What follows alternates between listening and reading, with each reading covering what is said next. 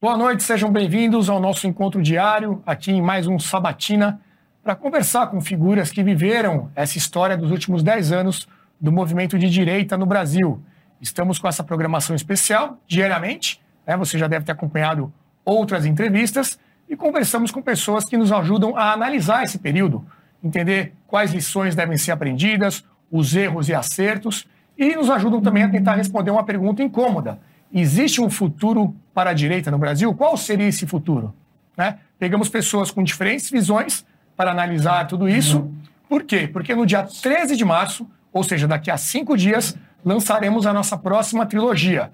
A Direita no Brasil vai analisar esse período, reviver aquela história toda, desde os 20 centavos, impeachment de Dilma Rousseff, todo o processo para a eleição de Jair Bolsonaro, o seu governo propriamente dito, até culminar nos atos do dia 8 de janeiro. Convidamos você para participar dessa análise conosco. Temos aqui um QR Code na tela para você poder assistir gratuitamente esse documentário, ou seja, uma novidade.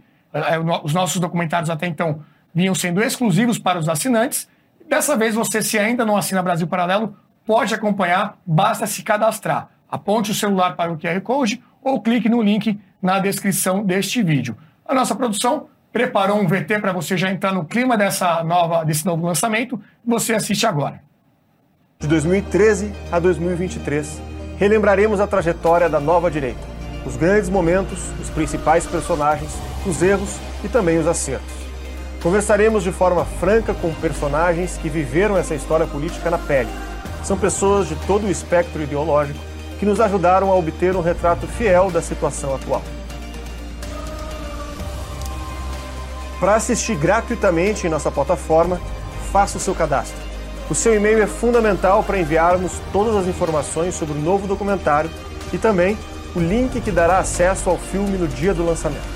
Nós contamos com a sua participação. Brasil Paralelo, muito mais que filmes. Até breve.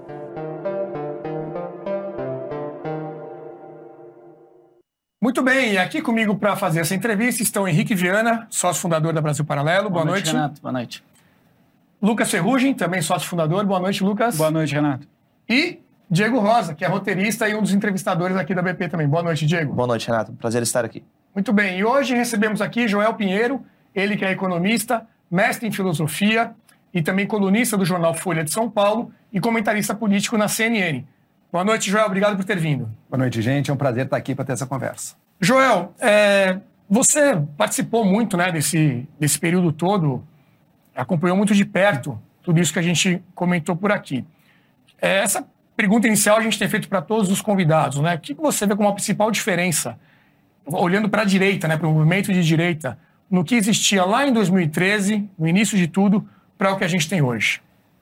Vamos lá. Eu acho que em 2013 houve um, um acordar, um despertar. É da direita, mas não foi só da direita. Assim, todo mundo que não era da esquerda organizada, digamos assim, houve um despertar naquele momento de dizer: opa, nós também podemos ter alguma voz nas manifestações, nos rumos do país, exigindo pautas, levantando bandeiras. Acho que foi um momento de que vários grupos alguns deles que depois viriam a se formar na direita, inclusive a direita bolsonarista, outros grupos também, mas uma série de grupos ainda, naquela época, ainda desorganizados, basicamente, ainda sem muita direção clara, mas ali perceberam, a rua não pertence só a quem se veste de vermelho. Era essa um pouco a sensação, assim, essa era o...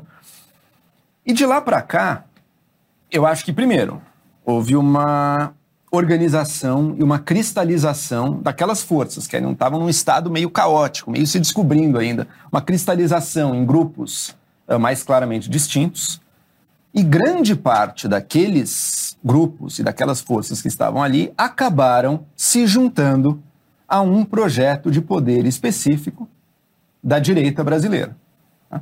Claro que houve um, um segundo passo nessa história. Né? Não, não, entre 2013 e isso que a gente vive hoje em dia, tem alguns passos importantes. Eu citaria um momento importante que uniu muita gente, mas já era um, um subgrupo daquele de 2013, que foi o impeachment. Ali foi um momento também que, ali mais clara, muito mais do que 2013, no impeachment, sim, mais claramente de direita foram para as ruas, mas também uma direita que ainda se dividiria em alguns grupos.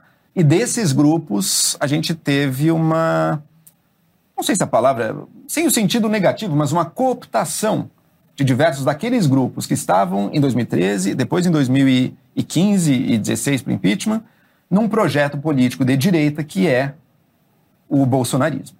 Né? Eu acho que diferenças importantes. Não havia liderança clara lá atrás. Podia ir para diversas direções. Acho que havia alguns sentimentos. Né?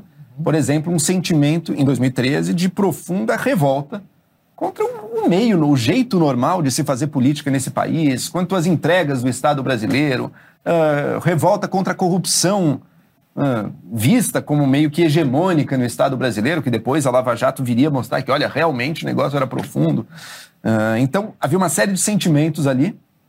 Alguns desses sentimentos continuam sendo carregados por quem está no bolsonarismo, outros foram deixados de lado. Tá? Uma, um desejo de um país que funcione melhor para quem quer trabalhar, para quem quer gerar valor, que combata o crime, enfim, uma série de, de pautas ali. Algumas acho que estão presentes ainda nesse movimento dominante da direita hoje, que é o bolsonarismo, outros foram deixados para lá e não, não figuram mais nas, tipo nas bandeiras.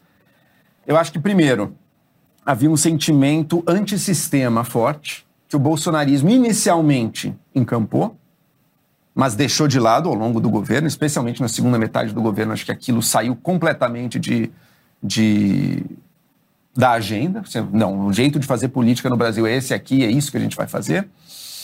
Havia um ideal de combate à corrupção, que estava. 2013 já estava, mas claro, depois com a Lava Jato tudo se tornou ainda mais forte, nos, nas manifestações de impeachment muito forte, que, de novo, o Bolsonaro também, num primeiro momento, encampou isso, mas depois deixou de ser parte importante da agenda, pelo contrário, eu diria até se tornou, se tornou contrário a essa agenda.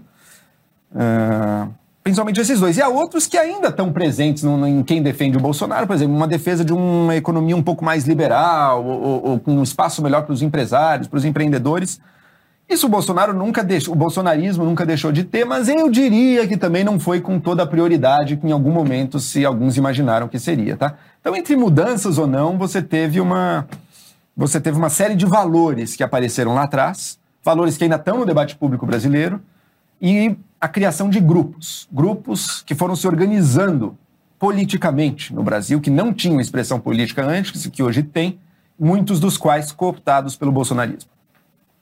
Joel, é, você, apontou aí que o combate à corrupção teria ficado em segundo plano no governo Bolsonaro, né? É, por que, que você acha isso? Primeiro, deixa eu dar o contexto, então. O combate claro. à corrupção, primeiro, virou uma pauta de direito no Brasil. Se a gente voltasse para os anos 90, talvez quem mais batesse na tecla da ética da corrupção fosse o PT e a esquerda. Mas com tudo o que aconteceu nos anos do PT, com tudo que foi revelado a partir do mensalão, depois petrolão, a esquerda, algumas vozes da esquerda ainda bateram um pouco nessa tecla, mas rapidamente foram deixadas de lado e o combate à corrupção virou quase que um monopólio da direita aqui no Brasil. E o Bolsonaro chegou no poder, em parte, com esse tipo de promessa, esse tipo de agenda. Não é à toa que ele colocou o Sérgio Moro como seu ministro da Justiça. Eu lembro até que eu, que na campanha tinha sido muito crítico ao Bolsonaro, não, não apoiei em nenhum momento, mas naquele momento, se não me engano, ele já estava eleito. Quando ele Sim, indicou o Sérgio Moro, eu falei, poxa, isso aqui é uma boa indicação, vamos ver. Realmente, talvez ele consiga fazer, fiz post a respeito, então consiga trazer mudanças, consiga trazer uma institucionalização daquilo que a gente viu na Lava Jato como um pouco um novo normal para a política brasileira, para mudar um pouco uh, o cenário político. Mas aos poucos ele foi deixando. Primeiro ponto, com relação à família dele. Assim que ele foi eleito, começou a surgir certos. Não vou entrar nem nas acusações aqui, mas acusações da, da rachadinha no gabinete do filho, acusação de funcionário fantasma e tudo.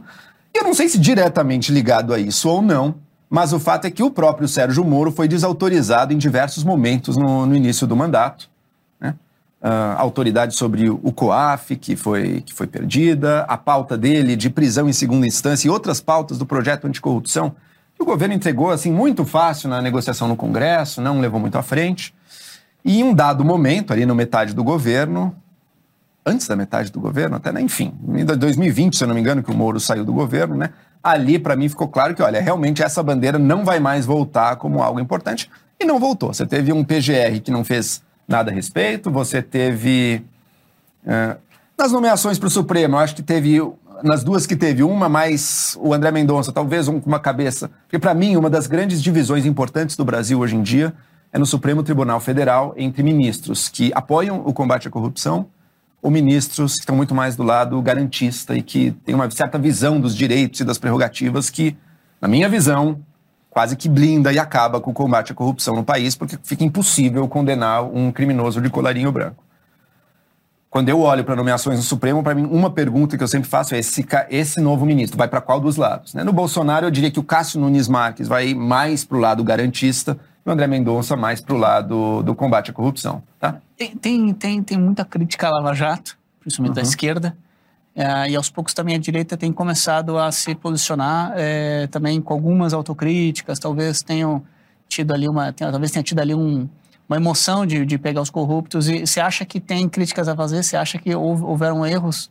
Crítica sempre tem. Nada, nada que é humano é perfeito. Tá? Então, óbvio que tem erros. Houve uma certa uma certa mitificação dos personagens, né? do Moro, o grande herói, o Deltan, grande herói, a, pol a polícia. Criou-se um clima de êxtase ali que, perfeito, foi exagerado. Acho que também se revelou as conversas do Moro com procuradores e todos também pela, assim, pelo direito penal considerado em sua perfeição, não deviam, não, não, não deviam ter acontecido. Ao mesmo tempo, eu também ouço que nada do que aconteceu ali é tão anormal assim na relação entre procuradores e juízes, não que isso não justifica, mas também dá algum contexto para aquilo. E segundo, não houve essa, essa união tal do juiz e dos procuradores que a gente pudesse dizer que eles estavam uh, que eles estavam combinando sentenças, por exemplo. Isso não houve de forma alguma. Muitos dos pedidos dos procuradores para a justiça, para o próprio Moro, eram negados. Então, houve uma proximidade que não era correta, perfeito, mas ao mesmo tempo não dá para falar. Não, eu não compro de forma alguma essa, nem a visão da conspiração, estava todo mundo trabalhando junto para pegar, não estava, e, e nem a visão de que, nossa, então foi um processo corrupto do início ao fim, uma invenção total aqui. Não em qualquer processo humano você vai encontrar falhas. E Sempre vai ter. Você pode usar essas falhas, você pode usar essas falhas como assim, como a grande para condenar tudo o que aconteceu naquele processo. Né? Mas me parece que elas são muito mais usadas como um pretexto para se limpar, inclusive os resultados bons e importantes que aquele processo teve e que, mas que agora o fato deles terem trocado aquelas mensagens parece que invalidou tudo, né? Uh, só para finalizar isso, qual que é o teste que eu faço? Porque eu, eu entendo o lado. Óbvio que tem que ser entendido o lado dos réus também. Eu não quero, se eu fosse réu, eu não quero um juiz conversando com o procurador. Perfeito. Mas existe, uh, e, e, ou seja, você poderia colocar em suspensão, suspeição muito do que aconteceu na primeira instância. Mas muitos desses casos, com todas aquelas provas que eram verídicas, nenhuma prova foi inventada, não teve nada falsificado uhum. nesse nível, tá? Muitos daqueles casos, daqueles casos foram levados a uma segunda instância. Uma segunda instância com um colegiado de juízes no TRF que analisaram aquelas mesmas provas que eram legítimas e, se eu não me engano, na quase totalidade dos casos, ratificaram aquelas condenações. Ou aumentaram, né? Ou em alguns casos aumentaram. Bom, se aquele juiz que não teve conversinha com o procurador, que não tem, não, sobre quem não paira suspeição, analisaram provas, também sobre as quais não paira nenhuma dúvida quanto à sua legitimidade, Bom, está construído aí um argumento perfeito de você dizer, olha, você pode até questionar certas ações do juiz ali da primeira instância, mas a condenação aqui foi correta. E, e, e para quem pega esse histórico de, dos supostos excessos aí da Lava Jato e vê nisso uma semente para o que está acontecendo hoje com outros excessos do judiciário. Do Alexandre de Moraes. Quer Eu... dizer que foi ali que tudo começou, então não dá para reclamar. É. E muitas vezes até tentando igualar Sim. essas duas situações. Não são iguais, mas eu acho que tem semelhanças. Eu cheguei a escrever sobre isso. Você tem um juiz, talvez em alguns momentos pisando um pouco fora da linha da lei, tendo em vista alcançar um objetivo que é um bem social. No primeiro caso da Lava Jato, o combate à corrupção. No caso do Alexandre de Moraes, talvez possamos discutir mais isso aqui, mas a defesa da democracia brasileira. Né? É curioso que quase sempre, se a pessoa gosta da Lava Jato, ela detesta o Alexandre de Moraes e vice-versa, né? Eu estou no campo que mais ou menos entende o valor que tanto a Lava Jato quanto o Alexandre de Moraes e a importância que eles tiveram, embora reconheça as críticas e faço críticas aos dois também, mas acredito que aquilo que foi feito e que deve ser melhorado e corrigido no futuro para impedir certos abusos que, ok, ocorreram, mas aquilo que foi feito foi importante e não deveria não ser tudo ser tudo limpado, ser tudo anulado não. Deixa eu fazer uma pergunta em cima disso. Vamos abrir esse assunto. Uhum, a gente sim. falou de Supremo Tribunal Federal. É, você está falando que vê méritos nos dois casos, em alguma medida, né? Uhum. E aí eu queria entender onde que você vê o mérito e a boa avaliação do ministro Alexandre de Moraes no decorrer desse processo. O que, que você acha que ele percebeu de positivo? O que, eu vejo e que foi importante para o Brasil? A gente teve no início do novo governo, começo de conversa, algo inédito no nosso país. Algo que talvez existisse em germe em certas coisas que os petistas fizeram na internet, mas que foi levado a um novo patamar. Que são grupos organizados com a único online, com o único objetivo de criar calúnias e difamações contra pessoas, destruir reputações, atacar a pessoa de, com massas ou de mili- militantes voluntários, mas também com alguma fração de, de comportamentos espúrios das redes, de, de profissionais que gerenciam várias contas, por exemplo, e direcionado a inimigos políticos do governo. tá? Isso no Brasil foi novo. Em outros países isso acontece com mais força. Na China, não precisa nem falar, essa é a arma menos violenta da China, é essa para combater, mas ela também usa essa nas, nas redes sociais. Mas também vemos na Índia, também vemos na Hungria, enfim, uma série de países tem esse mesmo comportamento que eu chamo, e muitos chamam de milícia digital. O uso operacionalizado de milícias digital, digitais para atacar e destruir a reputação e caluniar ah, críticos do governo. Esse é um ponto. Segundo ponto, o uso desse tipo de estrutura, e daí se torna ainda mais sério, para atacar os fundamentos formais da democracia brasileira. Por exemplo, direcionando isso, direcionando campanhas de militância muito violenta e baseada em muita mentira contra o funcionamento das eleições brasileiras, por exemplo. tá? E, por fim, o uso, a partida para o físico, para o mundo não virtual. Por exemplo, quando você teve, e o Alexandre de Moraes foi essencial aí, também no- no- na reta final das eleições, o uso de uma polícia rodoviária federal aparelhada para tentar melar a eleição em certas regiões do Brasil. E no dia seguinte às eleições, centenas ou milhares de caminhoneiros militantes organizados querendo parar o Brasil num verdadeiro ato de terrorismo.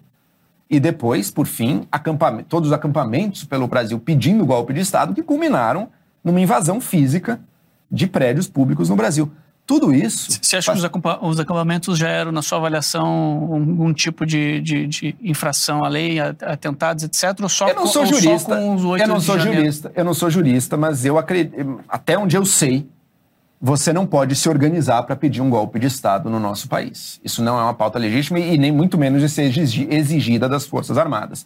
Isso já não poderia acontecer. Não quer dizer que eu que- acho que eles deveriam ir para prisão, mas eu acho que deveria ter sido desmobilizado desde o primeiro momento, porque aquilo não é legítimo e quem ajudou a organizar, quem estava fazendo ali, vai fazer um trabalho voluntário, vai ter aula de Constituição brasileira, vai fazer alguma coisa útil para a sociedade, porque para mim aquilo é assim absolutamente inaceitável. E você vê uma ação do governo para que isso tudo acontecesse. Nem sempre do governo, mas de grupos aliados ao governo. Se teve a participação direta do governo ali, eu acho que no mínimo teve uma cumplicidade, uma cumplicidade criminosa. Tem, porque tem um, um ponto que eu gostaria só de, de, de aprofundar aqui quando você passou ali pela questão das milícias digitais.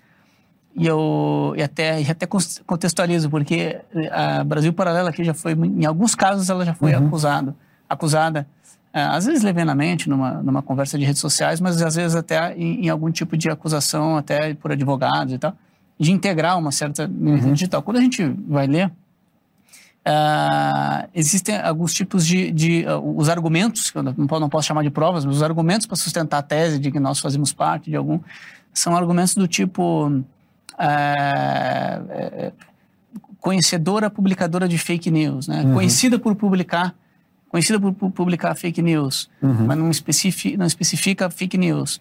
Ou quando eh, especifica uma fake news, você vai ver, não é uma fake news, é, um- é uma espécie de um, quer dizer, uma, alguma, algum postulado filosófico, algum tipo de pergunta, algum documentário nosso sim, e tal. perfeito. Tá?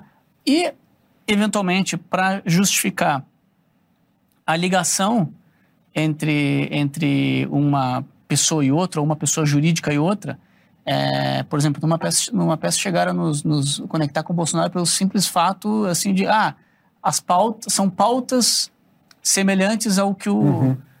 É, é, Entendi, entendi. Qual que você acha que é a linha que divide Eu acho uma, uma acusação de fato de, Sim, de uma milícia sim. ou não? Porque, Perfeito. É. Perfeito. É, acho que tem. Primeiro que não está claro como lidar com o fenômeno de milícias, que nem sempre são de direita também, vamos deixar, deixar claro aqui, mas para mim é muito claro que é uma diferença. Por exemplo, Cê- você acha- levantar você uma acha que existe discussão. uma chance de. Para melhorar, Bruno, você acha que existe uma chance de não existir as tais milícias? Não, pelo contrário, porque a gente Você vê a atuação. que existe? É, mas, mas- mas é que o que acho a, a milícia que diferença é existe. algo orgânico ou algo- Isso, algo é- essa é a pergunta. É a- O quanto é orgânico, quanto é. O- a questão é a seguinte: uma coisa é você levantar uma dúvida e vamos discutir se as urnas eletrônicas brasileiras são confiáveis. Tem gente que acha que não é. Para mim, isso é totalmente legítimo. Para mim, é ilegítimo se alguém produz, por exemplo, um vídeo falso ou uma foto falsa e chega, olha, tá aqui a prova de que a urna está sendo fraudada. E eu vou divulgar isso aqui. Isso é uma mentira, E eu- isso é uma mentira. E tem uma série de pessoas juntas dela, não sei se porque querem, porque não querem, mas pessoas influentes que divulgam muito o seu conteúdo e que participam daquela mentira, ou de forma voluntária, de forma paga, mas tanto faz, esse tipo de nexo, ele é problemático numa democracia. Eu vou além. Quando morreu a Marielle Franco, por exemplo, dias depois havia uma fake news ali, sei lá como chamar isso, dizendo que ela era casada com um membro do crime organizado, né?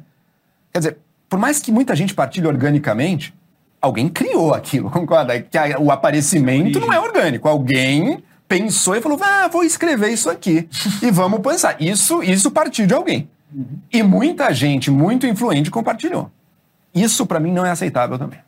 Você acredita que há a responsabilização daquele que foi o criador, no nesses casos? Com de- certeza o criador e com certeza de grandes divulgadores, mas com um, um problema legal que existe tanto aqui quanto nos Estados Unidos também, quando essa, essa discussão aparece, que é a prova de que há algum grau de malícia no ato, ou seja, a prova de que ele está fazendo aquilo, pelo menos, ou ele sabia que era falso, ou ele foi gr- grotescamente negligente em buscar se informar, porque não era do interesse dele se informar, como está acontecendo na Fox News agora, né? Sim. Que a gente viu conversas internas da Fox News em que era assim, afirmado uma, da forma mais escrachada, de que é claro que a gente sabia que a tal da empresa lá das urnas, que eles também, igualzinho, né? Estão acusando a empresa de urnas lá.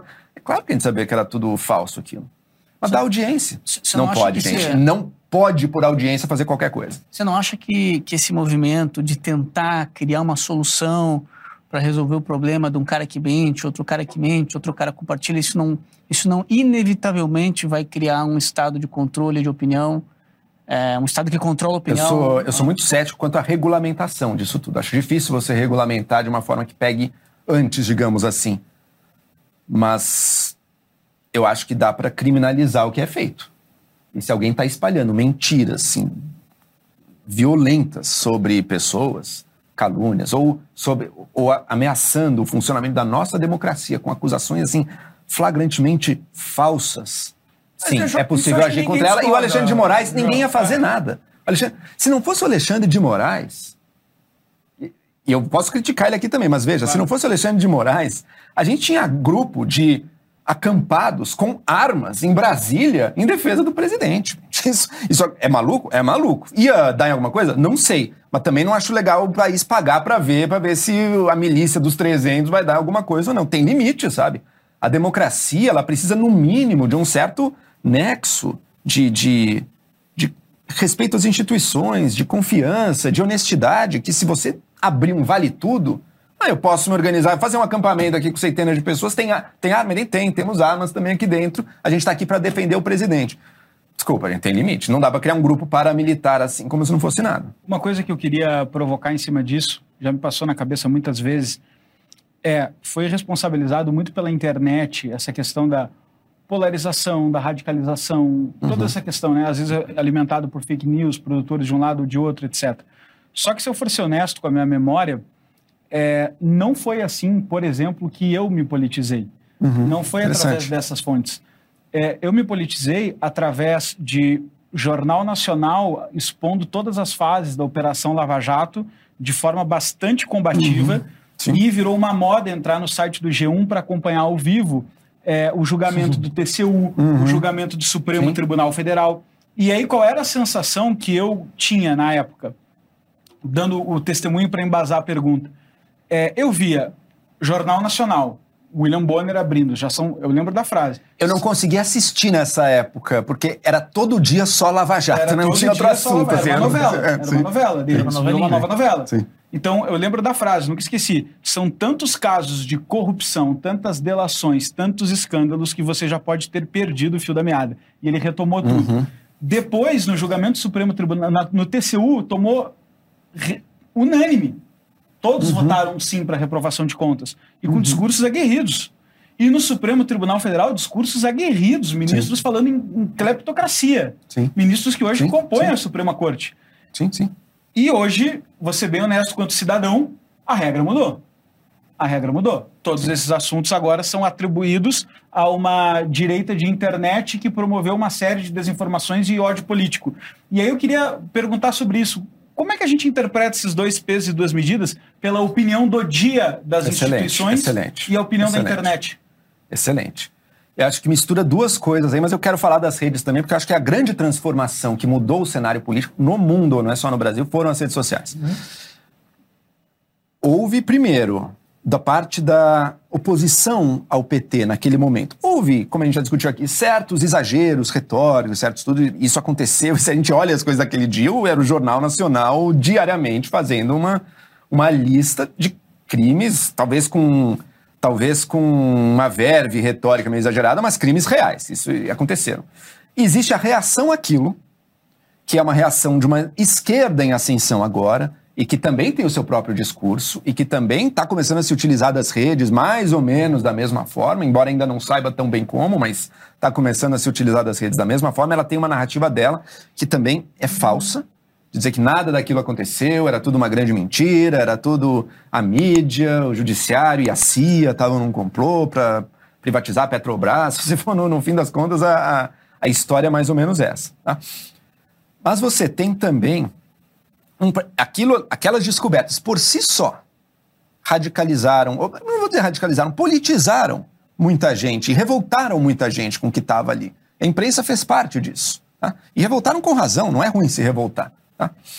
Embora eu acho que a imprensa, mesmo os principais canais, mesmo quando mais exageraram, mantiveram-se dentro do profissionalismo jornalístico. Tá? Não, não dá para comparar nem a Globo, na época, que era mais pró-Lava Jato, nem a Globo depois, quando virou anti-Bolsonaro, também num jeito bem forte. Minha percepção, pelo menos, é que virou mesmo. Mas em ambos os casos, a Globo, e eu nunca tive nenhum vínculo com eles, não estou não tô aqui para defender, mas em ambos os casos mantiveram-se dentro de um profissionalismo na apuração de informações, de, de, de buscar depurar um pouco o que, que é mera opinião editorial e o que, que é uma notícia. Tá? Então, mantiveram-se. Não dá para equiparar o que Globo, Abril, Folha, Valor, enfim, todos os Estadão, todos fazem com um novo tipo de ator nesse meio tempo, que foram os blogs e, e grupos em redes sociais e, e, e, participantes de um debate público mais amplo, que se por um lado tem uma liberdade muito maior, às vezes uma agilidade muito maior, às vezes se deixam levar também por uma militância num grau que resvalam totalmente na fake news e na mentira e na distorção mais descarada para defender o seu lado. Tá? Mas agora, como é que eu conecto tudo isso com as redes sociais?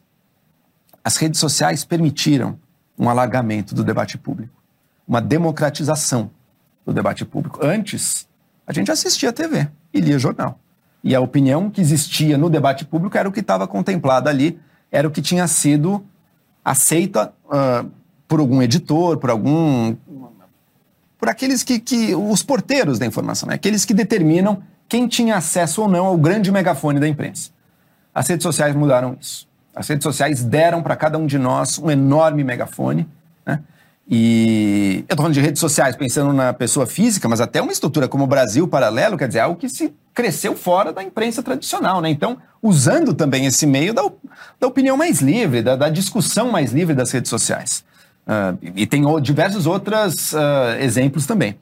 Então, as redes sociais abriram, assim, escancararam as portas do que dá, do tipo de opinião e de informação possível e, ao mesmo tempo, permitiram que as pessoas consumissem informação, não mais que veio apenas dessa grande imprensa, que tinha algumas divergências entre ela, um é mais à direita, outro mais à esquerda, mas era mais ou menos homogêneo, tá? e permitiu que a pessoa consumisse não mais só o que vinha dali, mas informações de várias fontes, inclusive informação feita sob medida para validar e para reforçar aquilo que ela já acredita. né? Isso cria, ao mesmo tempo que enriquece muito o debate público, cria dinâmicas perigosas também, em que você tem pessoas vivendo em mundos totalmente diferentes. Em mundos em que ela só se alimenta do que vem da extrema direita ou só se alimenta do que vem da extrema esquerda. né? Então, mundos em que, de um lado, acha que, para usar um, um exemplo que capta bem isso, acha que a facada no Bolsonaro foi fruto de uma mega conspiração envolvendo os partidos de esquerda brasileiros e que todo, todo que está tentando negar isso é mentira, porque a Polícia Federal está no meio, ah, a, a mídia está no meio também. Há quem acredita que nem existiu facada e que foi tudo uma grande mentira envolvendo os hospitais, envolvendo a imprensa, envolvendo todo mundo, porque não teve nada. Então, o Brasil tem motivos específicos pelos quais a revolta muito grande contra o governo e contra o Estado de maneira geral, ou contra o sistema de maneira geral surgiu? Tem, tem motivos específicos que explicam um pouco a direção que a gente seguiu. Mas esse mesmo tipo de movimento de radicalização não aconteceu só no Brasil. Aconteceu mais ou menos ao mesmo tempo em diversos lugares do mundo. Né? Nos Estados Unidos, no leste europeu, na Índia, na Turquia, em Israel, enfim, uma série de lugares vivendo essa. Ou na para a esquerda também, países em que a esquerda populista ah, subiu ao poder. Ao ver tudo isso, eu penso, tá bom, é legal a gente ver os motivos específicos do nosso país para entender assim, por que, que é esse grupo e não aquele, por que, que essa pessoa subiu e não aquela, isso tudo é relevante. Mas tem um processo maior aí. Tem um processo aí que é global. E se ele é global, tem que ser alguma coisa que diz respeito a todos, que é comum a todos. E o que eu vejo aí foi a mudança nas tecnologias de comunicação. Elas, para mim, é similar.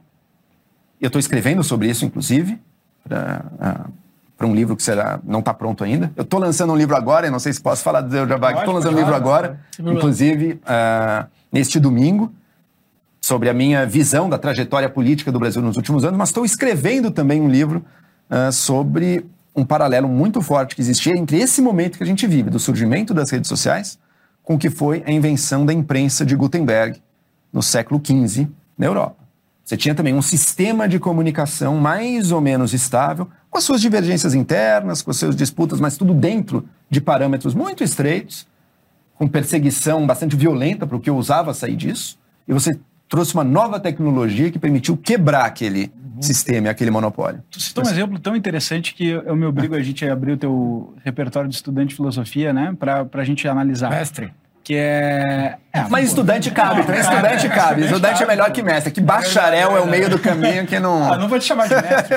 não, não, estudante tá ótimo. É, estudante de filosofia para a gente pensar um negócio, porque tu fez um paralelo muito bom aí do com a prensa de Gutenberg.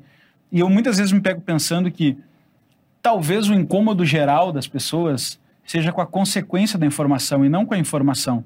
O problema é a democratização da informação. Por quê? Porque se nós entrarmos numa livraria, quantas daquelas ideias que estão ali não seriam tidas como extremamente antidemocráticas se nós colocássemos em circulação com milhões de visualizações e pessoas compartilhando? Sim. Hum, Poxa, Sim. análise constitucional, gente propondo novas Desculpa constituições. interromper, mas acho que todo livro de ciência política ia ser considerado antidemocrático Um- a partir do momento que ele, que ele propõe sistemas um livro, um diferentes livro do atual. clássico, um É, livro de é, juristas clássicos. Ah, os que são clássicos, sim, trabalhados- clássicos, com Juristas sim, clássicos sim. que são trabalhados na Universidade de Direito, como Carl Schmitt, que foi ligado sim, ao Partido sim, Nazista, sim. E, é, e é trabalhado pela própria USP, E é, não são um, pessoas e é- é algo que precisa ser estudado, Isso, claro. Sim, sim. mas, mas- mas são pessoas que separam, inclusive depuram. Ah, há juristas Uhum. que depuram, falam, não, tem um certo mérito jurídico nisso aqui e tal. E assim vai indo, né? Gente que propõe Constituição, gente que propõe Ah, melhoria do filosofia sistema política, eleitoral. Platão, que trata a democracia como um regime Isso, né? Entre outros. Daí se você pegar a filosofia política a- clássica, então, nem, nem se Pessoas fala. que são Sim. críticas à democracia, livros novos, livros antigos, Uhum. livros Deus best-sellers. falhou. E aí eu, eu, eu me pergunto o seguinte: caraca, onde é, onde é que a gente acha a linha para essa história, entendeu? Porque o que a gente está dizendo? A gente está dizendo, olha, pode ter nas livrarias, pode Uhum. ter nas universidades. Pode ter aqui. Opa, você facilitou isso pro povo, não pode ter mais. Perfeito, não, aí nos perfeito. incomoda demais. É- Muita como é- gente com como é ideia. que o liberal A gente está vivendo. isso? Perfeito, mas eu acho que é, é, é, você carrega essa alo- analogia de forma perfeita e que é o seguinte: ah, a gente está vivendo as, digamos assim, dores do parto de uma mudança e de uma democratização de uma nova tecnologia que expande muito o acesso à voz. Tá? Assim como foi vivido no século XVI. A imprensa mecânica foi inventada no XV, teve uma série de mudanças ali, mas no XVI, quando alguém pegou aquela tecnologia e soube, opa, quando se deu conta de que isso aqui muda o jogo. Né? Então, por exemplo, para pegar essa sua analogia, uma coisa está nos livros. Né? Livros que, na realidade brasileira, ou na verdade do mundo inteiro, quem que lê livro que não, que não é nem de autoajuda, nem de ficção, né? Livros de ensaio sobre filosofia política, sobre ciência política parte muito restrita. Né? No Brasil, então, assim, aquilo é a minoria da minoria. Então, é quase como se fosse algo para os especialistas apenas. Né? Com as redes sociais, você escancara para todos. Né? Vamos pegar na Idade Média, no século XV e XVI, na Europa. Quem e como se discutia teologia naquela época? Teologia era discutida entre doutores, pessoas que se formavam no meio universitário, né, clérigos, participantes da hierarquia da igreja, em sua imensa maioria, e em latim. Ou seja, uma língua que, o grosso da população, que nem lia, quanto mais conseguia ler em latim.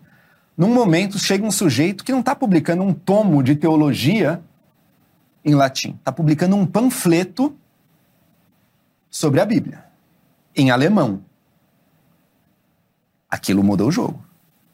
E as autoridades ficaram horrorizadas. Como assim? Não se de, teologia, a salvação das almas que está em jogo. Você não pode jogar isso para a população. Eles não são capazes de entender isso, de levar. Eles vão se deixar levar por esse engano, por esse engodo, por essa leitura distorcida que esse monge rebelde está fazendo aqui.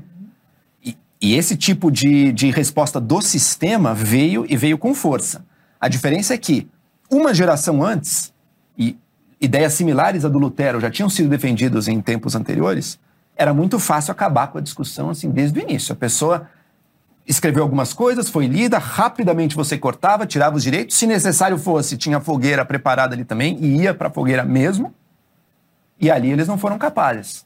Ali quem queria defender, então o reino da França, um dado momento diz, está proibido publicar livros nesse aqui. A gente tem que defender o nosso direito e a religião oficial e tudo.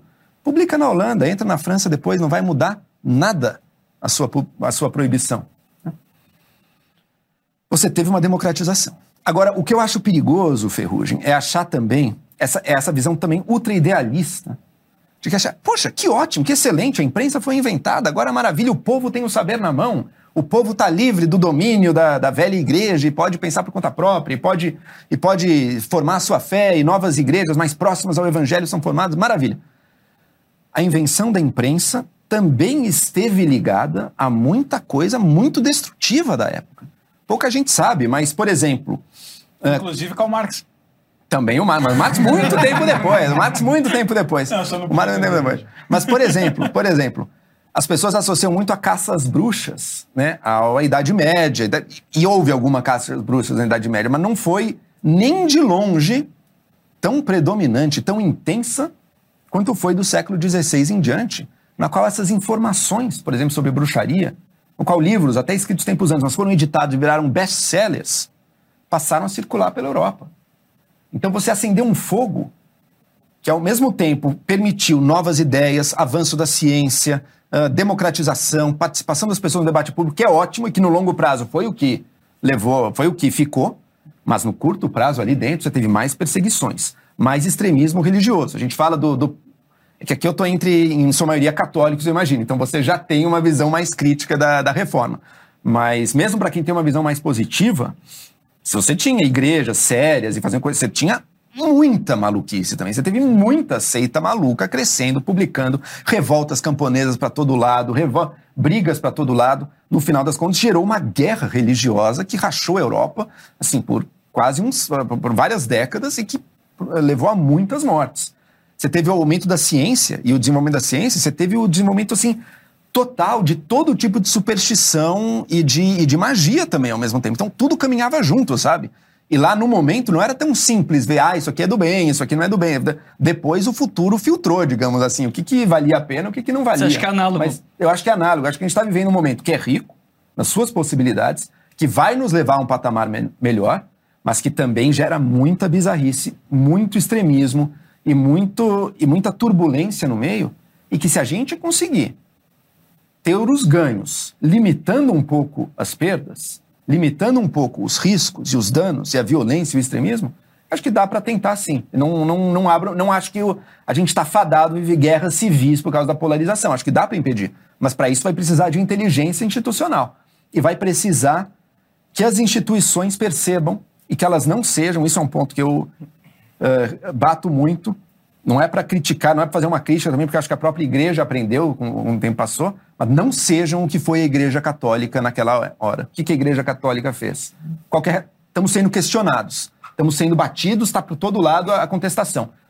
Vamos nos fechar ainda mais, nos tornarmos ainda mais uh, uh, assertivos e, e, de certa forma, reacionários na nossa imposição aqui e vamos, assim, para a luta com, com a ideia de que a gente vai impedir, acabar com essa inovação. Então vamos a igreja criou o índice de livros proibidos. A igreja criou a necessidade do imprimatur, que não se podia publicar nada sem que um bispo dissesse que aquilo estava apto a ser publicado.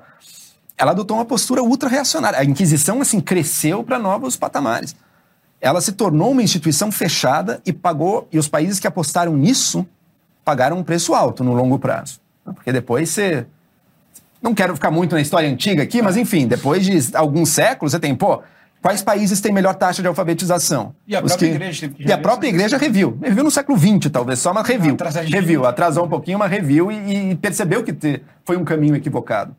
Não podemos, as instituições do jornalismo, da ciência, das universidades, não podem tomar a mesma postura reacionária, no sentido de reativa. Você acha que, que a tendência é essa tomam. no momento?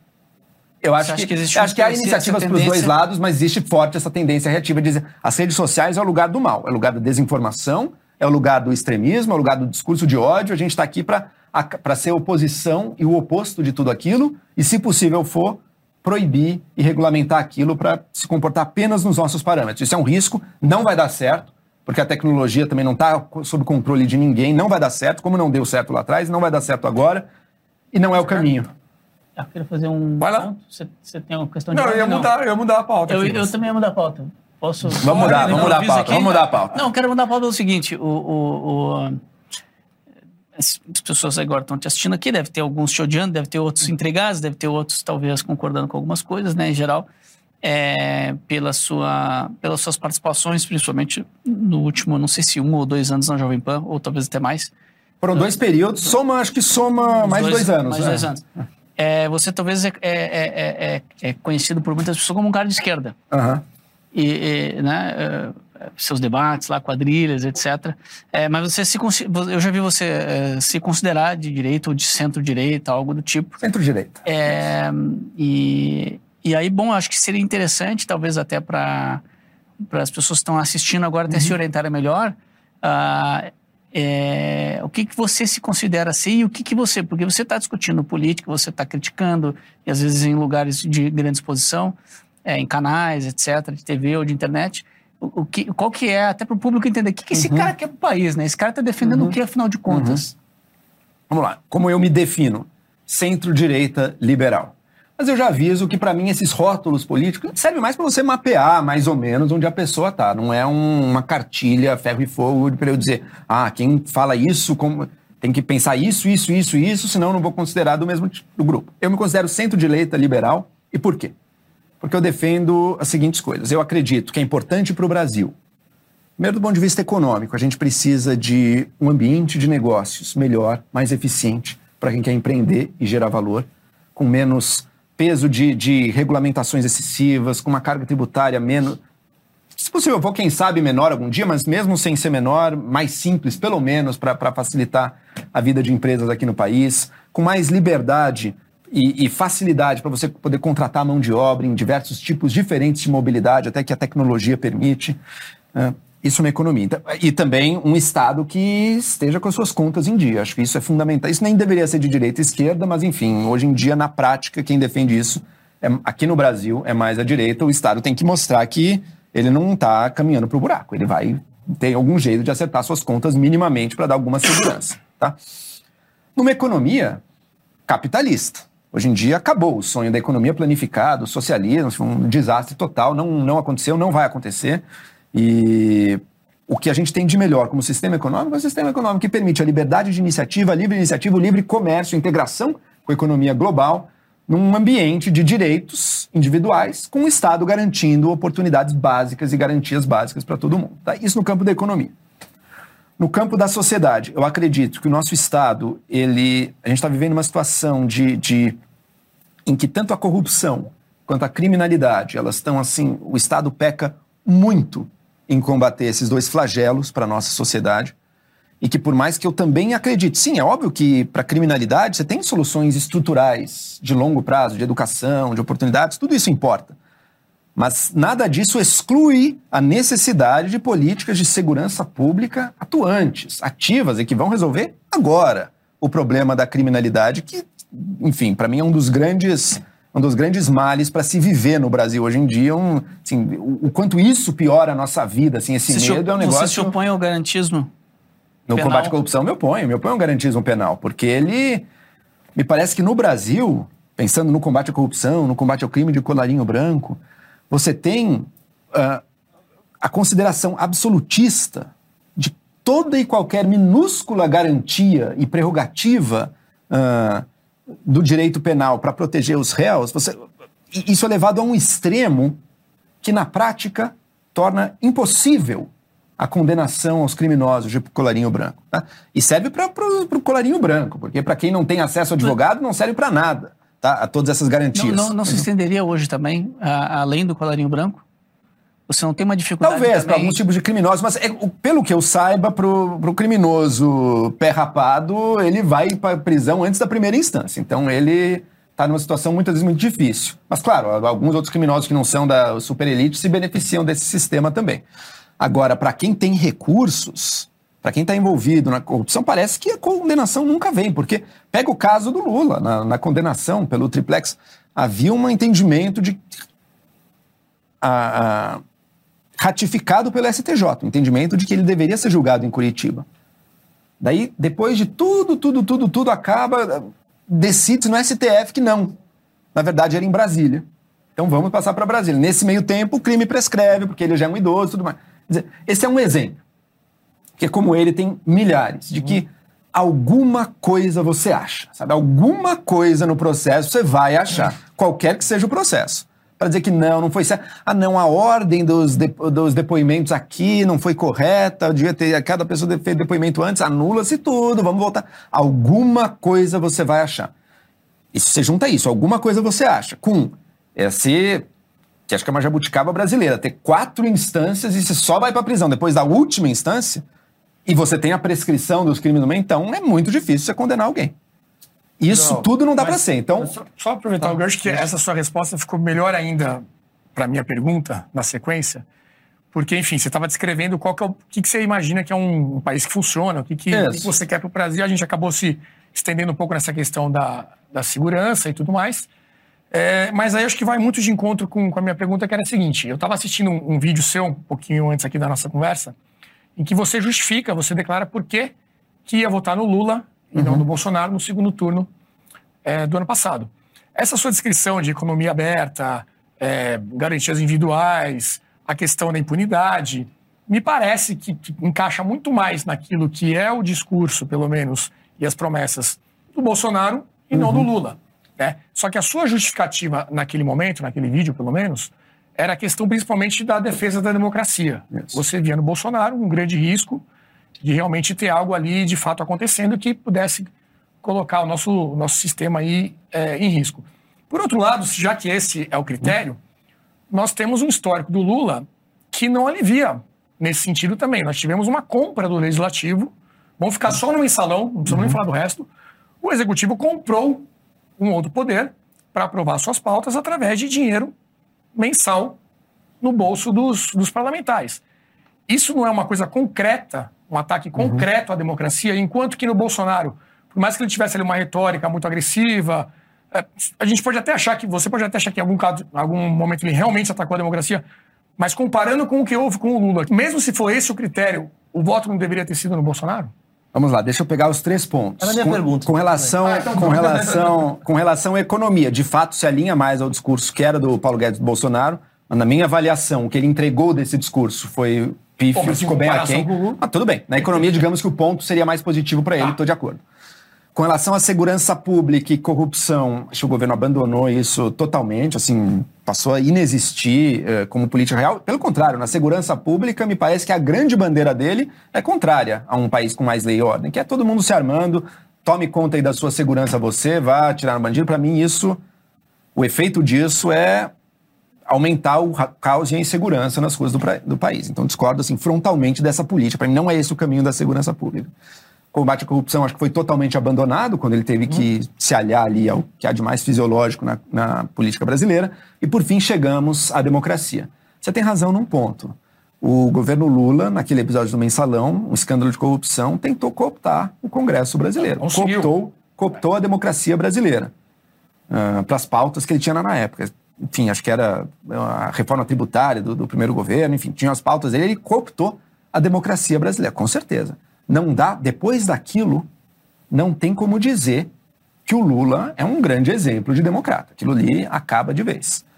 Agora, vamos comparar com o que aconteceu no Bolsonaro.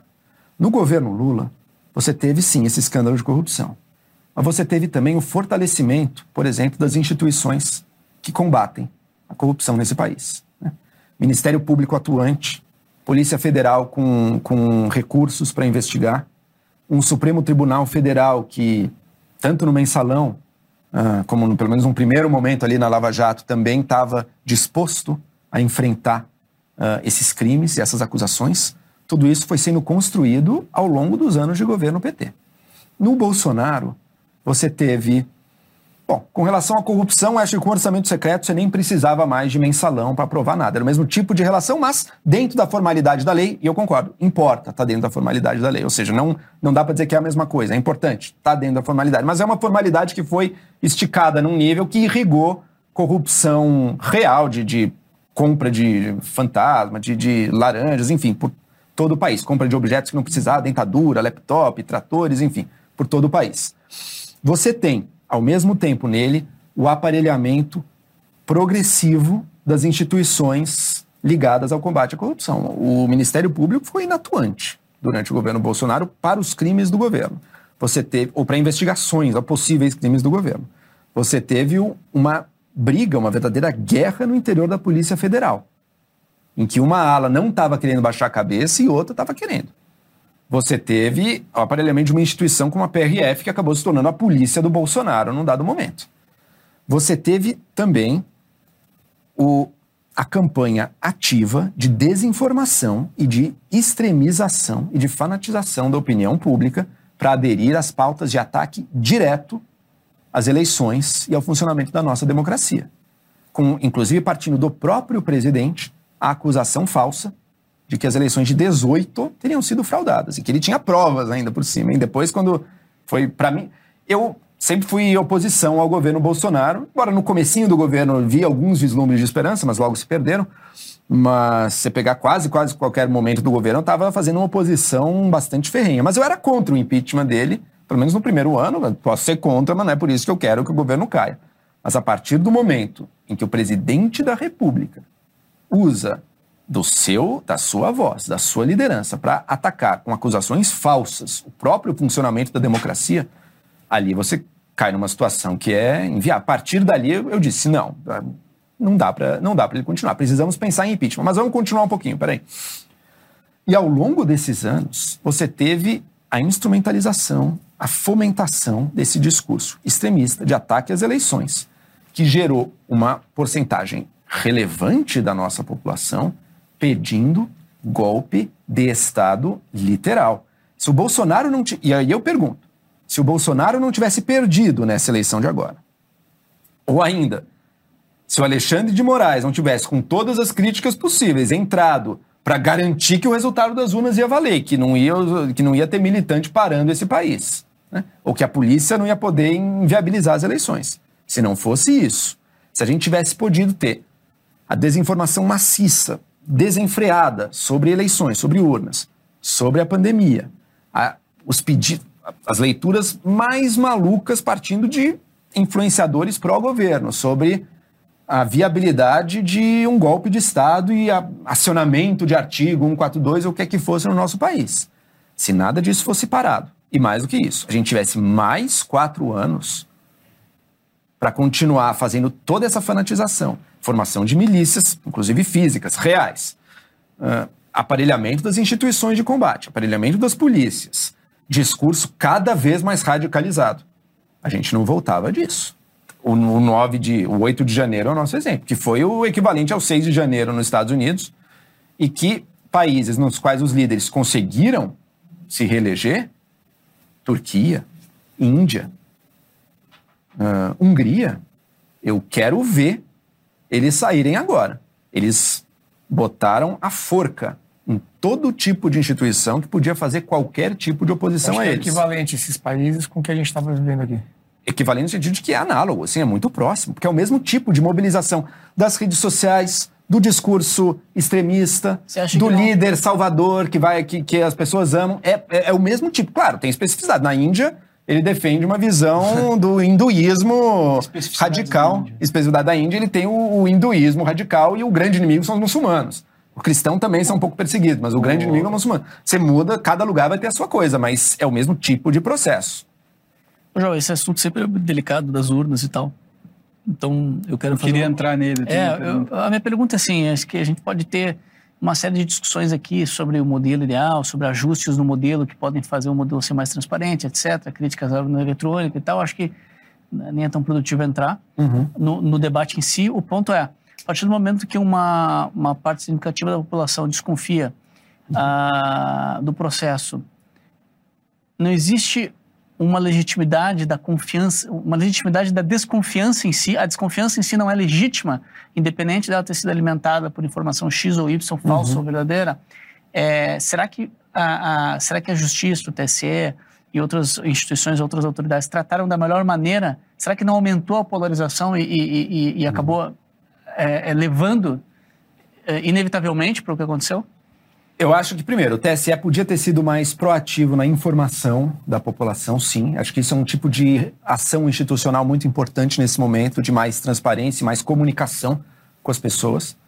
Mas, ao mesmo tempo, não dá para ignorar. Houve uma mobilização orquestrada de desinformação e de ataque contra as urnas eletrônicas. Dado que o momento é de eleição, eu não acho ilegítimo, não. Ele, opa, peraí, vamos limitar isso. Quer discutir as urnas? Vamos depois das eleições também, espera um pouco continuar ataque com calúnia, com mentira, com, com desinformação, assim, desenfreada a todo lado. Tinha gente que estava indo armado querer votar porque achava, já estava desconfiando. É um clima de paranoia que é perigoso a esse valor que eu ia levantar como um dos valores que me fazem ser de centro-direita, que é o, a maior conquista que nós temos no campo da política, que é a democracia liberal.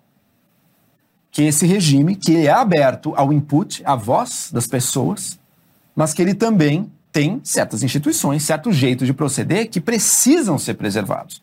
Porque senão você cai num, num regime de vontade da maioria ah, Não, o violenta num dado momento e que é o regime que, no fundo, sempre redunda num ditador. O povo tá? tem suas Agora, deixa, eu- deixa eu terminar a resposta das urnas. A resposta das urnas.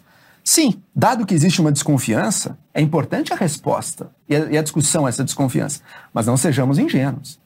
Não é que, ah, existe uma desconfiança, que coisa. Essa desconfiança foi promovida às custas assim, da, da campanha mais intensa de Mas mentira e desinformação. É de claro que faz. É claro que faz diferença. É por isso que o debate mudou, porque a Simone Tebet não estava divulgando informação falsa sobre as urnas. Eu não vejo problema, por exemplo, na discussão do voto impresso. Eu mesmo já mudei de opinião sobre o voto impresso. Hoje em dia eu sou contra. Também se passar, não vejo problema no voto sem impresso também. Acho que a eleição pode continuar funcionando bem com o voto impresso, apesar dele trazer certos riscos a mais, mas pode funcionar. Agora, o problema é que quando essa, quando essa, essa discussão é trazida num certo momento, com uma certa agenda política que se revelou uma agenda de negação do resultado das eleições. Daí você tem que dar um basta, falar, peraí, é legítimo discutir. Eu sigo um acadêmico, por exemplo, que é o Diego Aranha, alguém que trabalhou muito esse tema, que discute, propõe o voto impresso e tudo, mas eu lembro mesmo dele dizendo, peraí, o bolsonarismo matou isso aqui.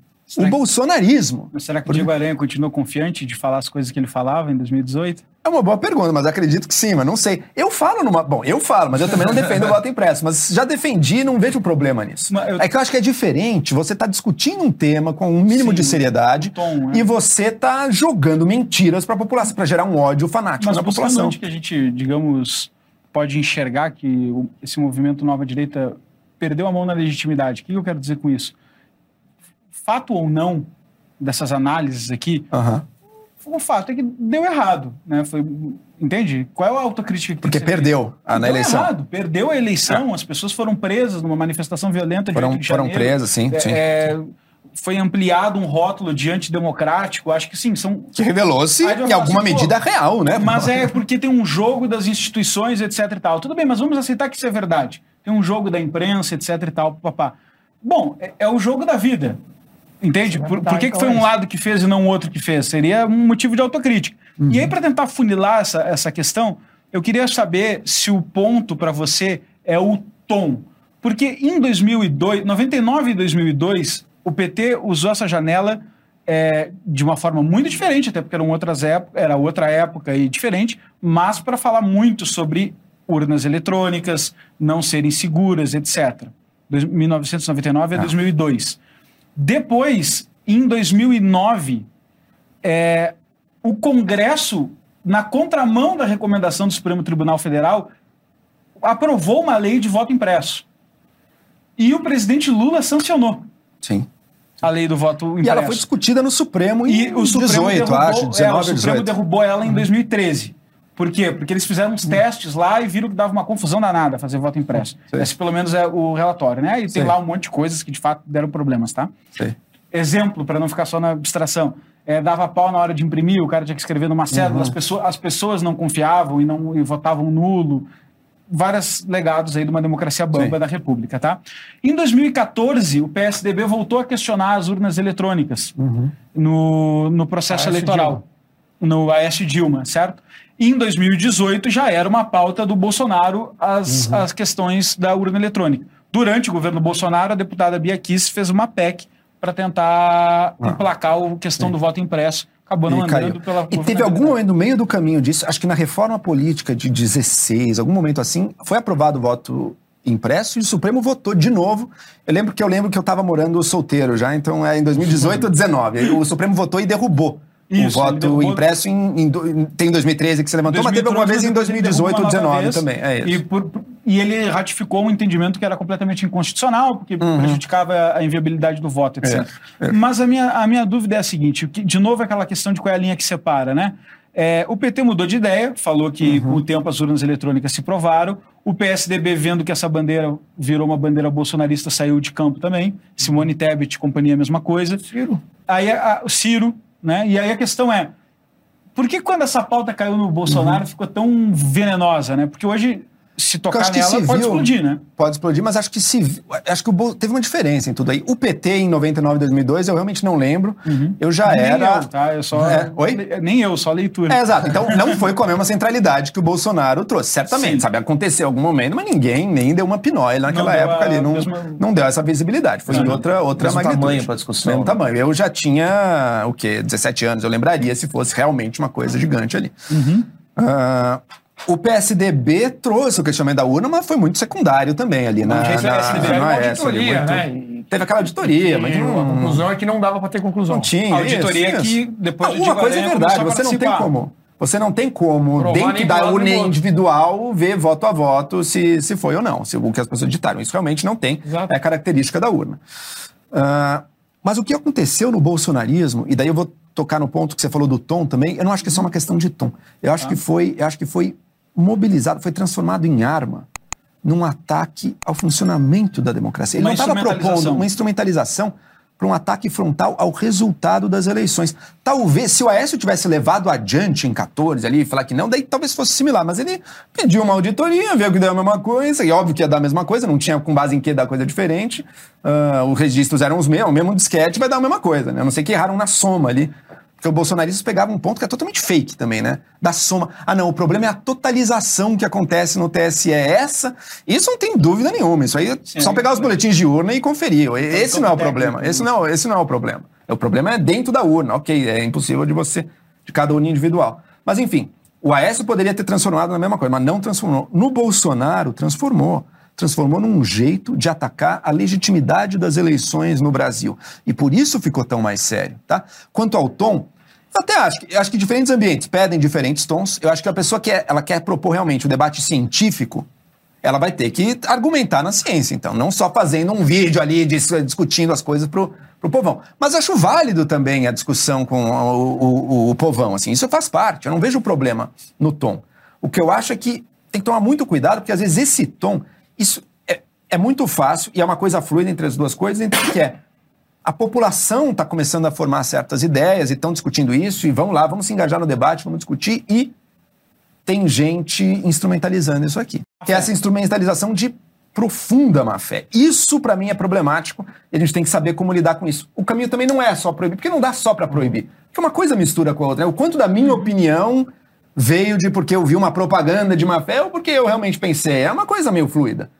Mas não dá para negar que exista essa parte mal intencionada, sabe? E não dá para negar que ela constitui ameaças também. E alguma coisa precisa ser feita. Voltando para o ponto do Henrique, para a gente fechar essa, essa questão meramente polêmica, que é sabendo o TSE dessa questão da internet. E aí vamos falar, é, vamos assumir que existem pessoas que instrumentalizam isso de má fé, vamos colocá-las de lado e vamos falar de casos como o vídeo do Diego Aranha, que participou de auditorias no TSE, e pessoas que eu acho que é onde essa discussão começou a ganhar força, na verdade, né? antes do Sim. bolsonarismo. Sim. Começou a aparecer um pouco mais, olha, é- é, o assunto é muito técnico, né? Sabendo o TSE que ele enfrentava esse desafio, porque o ministro Alexandre de Moraes e o ministro Luiz Barroso sabiam desse desafio da internet produzindo conteúdo, alguns de má fé, outros não, etc. É, não é desigual demais tentar enfrentar esse problema da seguinte forma: de um lado, nós temos um homem, um burocrata, que vai para a TV e fala: olha, é totalmente seguro, acabou. E do outro lado, a gente tem pessoas como, sei lá, o argentino lá fazendo vídeos de duas horas com coisas, sabe? Malucas, é. Isso, Sim, o cara sim, cria uns organogramas, etc. Entende o que eu quero dizer? Tipo, um lado trabalha para gerar informação. É, é desigual. E é o outro desigual. lado fala assim, ó, não, tá tudo certo. Eu esperei durante essas eleições meio que uma aula aberta do TSE. Eu falei, não, vai vir. É, mas acho que você toca no é, ponto aí, Veja. Esse é o ponto. Ah, quem está nas instituições, acabou o mundo no qual a mera autoridade de quem ocupa o cargo institucional basta para fechar a questão e transmitir a confiança. Esse mundo acabou, porque ele vai ter contestação. né? Dado isso, quem está nas instituições precisa aprender a falar uma linguagem que conecte com as pessoas também, que mostre, que explique, que entre no debate de vez em quando também. Claro que não precisa ser um ministro do TSE, né? mas alguém, sei ele discutindo com o argentino ali, mas alguém tem que, alguém tem que fazer esse, tem que ter pessoas fazendo esse papel, mostrando as coisas como funcionam, que as instituições têm problema, não precisa esse é o risco. O TSE está na pior posição dele quando ele ficou obrigado a dizer, não, é tudo perfeito. Daí, é óbvio É, que não é aí- tudo perfeito. É, e aí Daí tá começam a pior vir posição. argumentos do tipo, não, mas são. Eu ouvi argumentos do tipo, são tantos mil funcionários.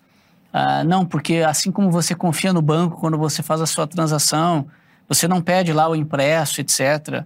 Então nas urnas você também não precisa. Então, argumentos. eh, eh, Fracos, mas, é, mas que Né? às vezes funcionam E- retoricamente, é que tem o nível retórico também, É. mas concordo, mas que não vão ao X da questão. Não porque você X. tem, porque por que você você tem parte da população. feito- Desculpa, Henrique. Não, só para fechar.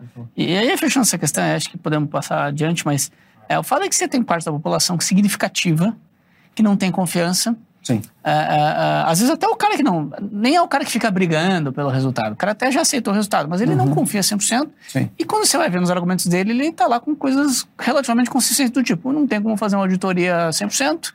E eu acho que eu não confio nesses caras que estão conduzindo o processo. Então, quer dizer, acho que tem algo para mexer. Mas como? São cientistas que É têm aqui os seus, seus credenciais aqui. Eu- isso eu concordo.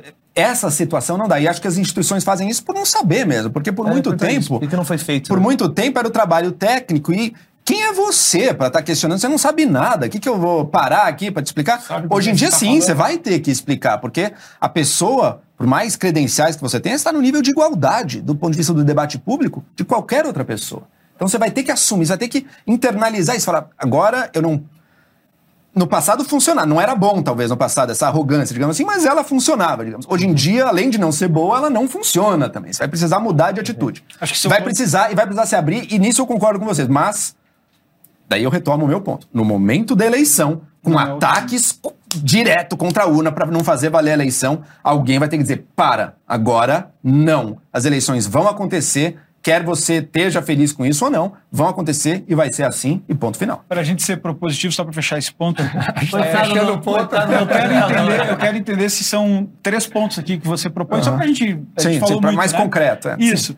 É, uma autocrítica. Primeiro, na verdade, uma criminalização é, perante legal, formal, não chutada, daqueles que produzem com presunção de má fé, pra, pra instrumentalizam é, desinformação e mentira com objetivo, sabendo que é mentira, com objetivo de prejudicar, Isso. primeiro ponto. Com um ponto a mais. Essa Tá. informação, para mim, para criminalizar a pessoa, aquele tipo de informação que ela está produzindo com malícia tem que ter danos consideráveis e de curto prazo. Tais É, que um não dê para você. assim, isso, né? isso. É, perigo claro e iminente, né?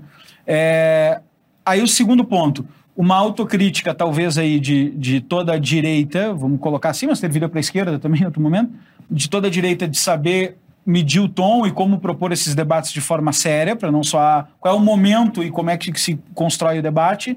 E o terceiro ponto, as instituições também aprenderem que elas têm que dialogar mais com a população, talvez num nível um pouco mais, eh, eu vou chamar técnico do que eles estavam acostumados até aqui.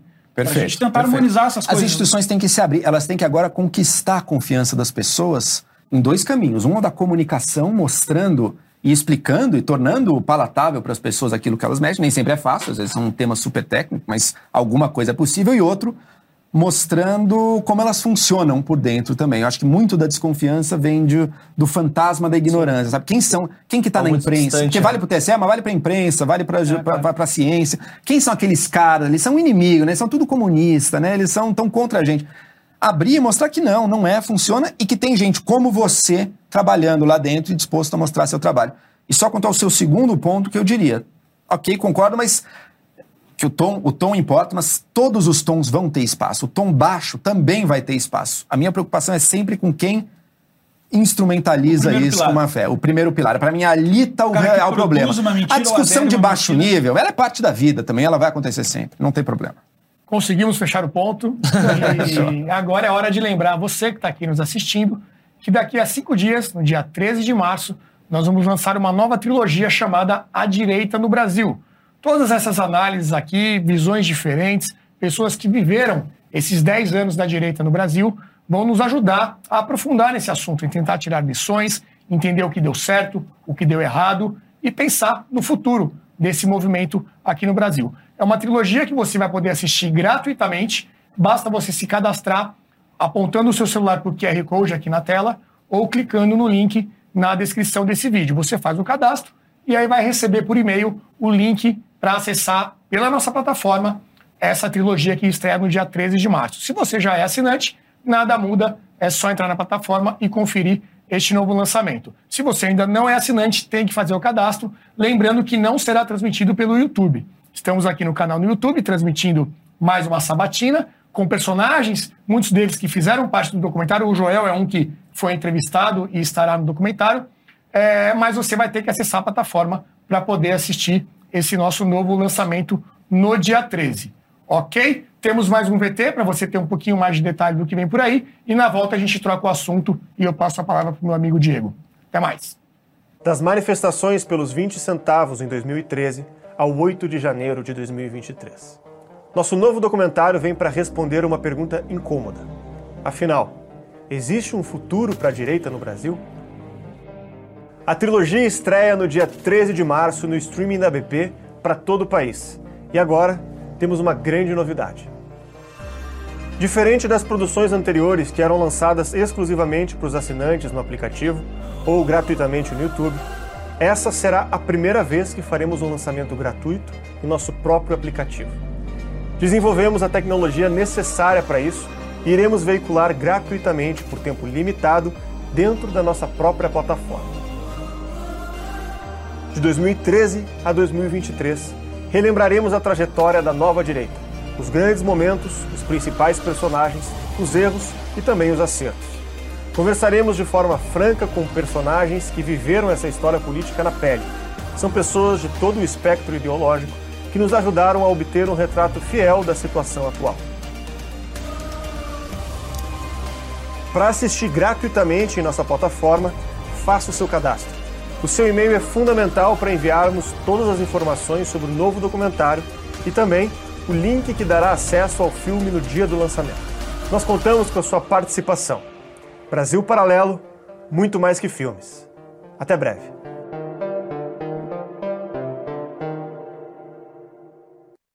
É isso aí, não perca tempo, faça o seu cadastro. Você tem mais cinco dias. Se você não se cadastrar agora, depois não vai conseguir assistir. Rodando aqui a pauta, Diego Rosa tem a pergunta. João, você disse que deixou bem claro né, sua oposição ao governo Bolsonaro, desde até de antes da eleição, já na campanha, mas você disse que logo no começo você tinha algumas esperanças de que pelo menos na área econômica o, o governo decolasse. Queria perguntar para você qual que é a tua avaliação né, de como o governo entrega a, a questão econômica depois de ter passado quatro anos e porque nós tivemos algumas reformas importantes, né, dentro delas a reforma da Previdência. Você comentou, acho que você comentou por cima assim, que achou meio desastroso, queria saber a sua opinião. Eu tinha três pontos que eu cheguei a usar ter esperança com o governo. Foi esse da economia, foi o da justiça em algum momento, esse durou dias, da educação, que pareceu que ele ia botar um técnico bom ali na educação e, e se perder. Mas enfim, fechando na Algum economia. Algum técnico específico que você teve esperança? Ou... Era, o, era alguém que se discutiu, né? Era do Todos pela Educação. Acho que era Mozart, alguma coisa. Era um cara sério que é. trabalha trabalha o tema, podia ter sido ele, acabou sendo o Vélez Rodrigues, entrou todo aquele... Hum, que é um cara de, que é um, um intelectual, acadêmico de respeito, mas não, não tinha menor não, tino para executivo ali, não deu nada, e depois acho que veio o desastre total no, nos outros dois. Mas, mas voltando para a economia. economia o governo entrou com uma promessa de choque liberal radical na economia brasileira, que eu tendo a achar positiva, embora eu não tenha uma visão também que não, não tem que ter Estado, nada, não sou, não sou dogmático nisso também não. Não, é libertário, é um Não sou um libertário total, não. Acho que vai ter que ter Estado para muita coisa e, e, é importante, mas tem muitas coisas que de fato a gente precisa ter mais liberdade, mais concorrência, mais integração internacional e tudo o resto. O que, que ele entregou de positivo? Tivemos a reforma da Previdência, tivemos uma série de reformas que o governo fez mesmo, ou pelo menos ajudou, por exemplo, o marco do saneamento. Se não me engano, não veio do governo, mas ele estava junto, ele ajudou na aprovação, uma reforma importante, sim. Você teve a questão de facilitar a navegação de barcos, levando carga pelo país, você teve facilitar a vida do microempreendedor na cidade, positivo também, coisas, coisas em geral positivas. Uh, mas nenhuma delas também que chegou até agora, pelo menos, a revolucionar muito. Acho que o, dessas a mais importante seria do saneamento, que eu destaco como essa realmente tem um potencial muito importante. Tinha uma agenda de privatizações. A agenda de privatizações, ela ficou basicamente parada por um bom tempo. Teve um momento que o governo chegou a criar uma nova estatal ali, nem lembro o que, que deu nela, mas enfim, chegou a criar uma. Quando foi fazer a privatização da Eletrobras, acho que tem que ser mantida, dado que foi mesmo feita, mas encheu de ideal. tanto jabuti aquilo ali, de contratação, de, de usina termoelétrica, não sei em que estados, para agradar uhum. a elite política daqui, elite política dali. Enfim, contratou gastos extras de dezenas de bilhões de reais, uma série de coisas espúrias ali que eu acho que tirou muito do valor que ela teria mas ainda assim, beleza. Tá, que saldo se, positivo. que se, acho saldo no, no final das contas um pouco positivo esse saldo da Eletrobras. E daí a gente chega Acho que tem uma questão da integração econômica internacional, acho que essa deixou a desejar, acho que teve alguns passos na direção correta, avançou-se um pouco na coisa da OCDE, mas que e, na, e, na, em um acordo da União Europeia, mas que o próprio Brasil, o próprio governo Bolsonaro acabou travando isso também com o caos na questão ambiental, com o tipo de discurso que ele fazia. Então, ao mesmo tempo em que tentou um avanço, também teve um, um, um atolamento dessas pautas internacionais. E você teve, por fim, a questão fiscal brasileira, no qual o governo chega com a regra do teto de gastos. Acho que é uma crítica legítima possível. Talvez o teto de gastos fosse se revelar uh, inviável de qualquer maneira, mas o governo, primeiro, de forma justificada na pandemia, uh, furou o teto, mas acho que estava contemplado, inclusive, na proposta do teto, que nesse momento, num momento como esse era justificável. o governo criou uma política social emergencial num primeiro momento da pandemia, que também foi importante naquele momento. E daí a gente partiu, daí passou 2021 e passamos para 2022, no qual aí o governo volta 2021 teve a questão dos precatórios, já foi bem questionável a violação do teto ah, naquela pauta. Foi 2021, né? Eu estou lembrando errado. Posso estar confundindo dados, mas acho que foi 2021. É, com uma decisão controversa, né? Uma decisão muito controversa de liberar o teto para o pagamento Não. de precatórios, que tava, mas que já eram previstos. A decisão de cobrança. Guedes... Não, mas o próprio Guedes reconheceu que eles comeram barriga ali um pouco, o negócio já estava já tava previsto ali, já, eles podiam ter se preparado para aquilo. Uh, e daí você chega em 2022. E em 2022, o que o governo fez na área fiscal, aí me desculpa, foi muito irresponsável. E gerou uma bomba fiscal para o próximo governo. Podia ter sido ele, podia ter sido outro, mas tentou se reeleger gastando tudo que podia Auxílio e Brasil, que não tá podia. falando. Tanto com o Auxílio Brasil, que enquanto, de- enquanto política, beleza, transferir 600 reais, acho excelente. Agora, o desenho muito mal feito, que gerou assim uma quantidade de fraudes enormes no, na- no cadastramento das famílias, o número de famílias unipessoais no Brasil assim, explodiu de uma maneira que você nunca viu antes.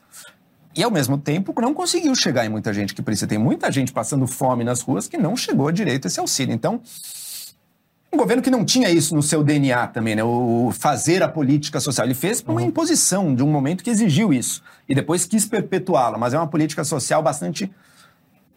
Teve sua importância, mas também é bastante ineficiente da forma que foi deixada. Isso é um. Segundo, combustíveis. Eu sou contra. Eu sou contra a desoneração dos combustíveis que foi feita, assim como sou contra a manutenção parcial dela que foi feita aqui, mas entendo que politicamente a coisa acabou se desenhando dessa Por maneira. que, que você é contra a desoneração que, o- que foi feita no Bolsonaro? Porque ela é uma desoneração que, do ponto de vista social, ela é regressiva.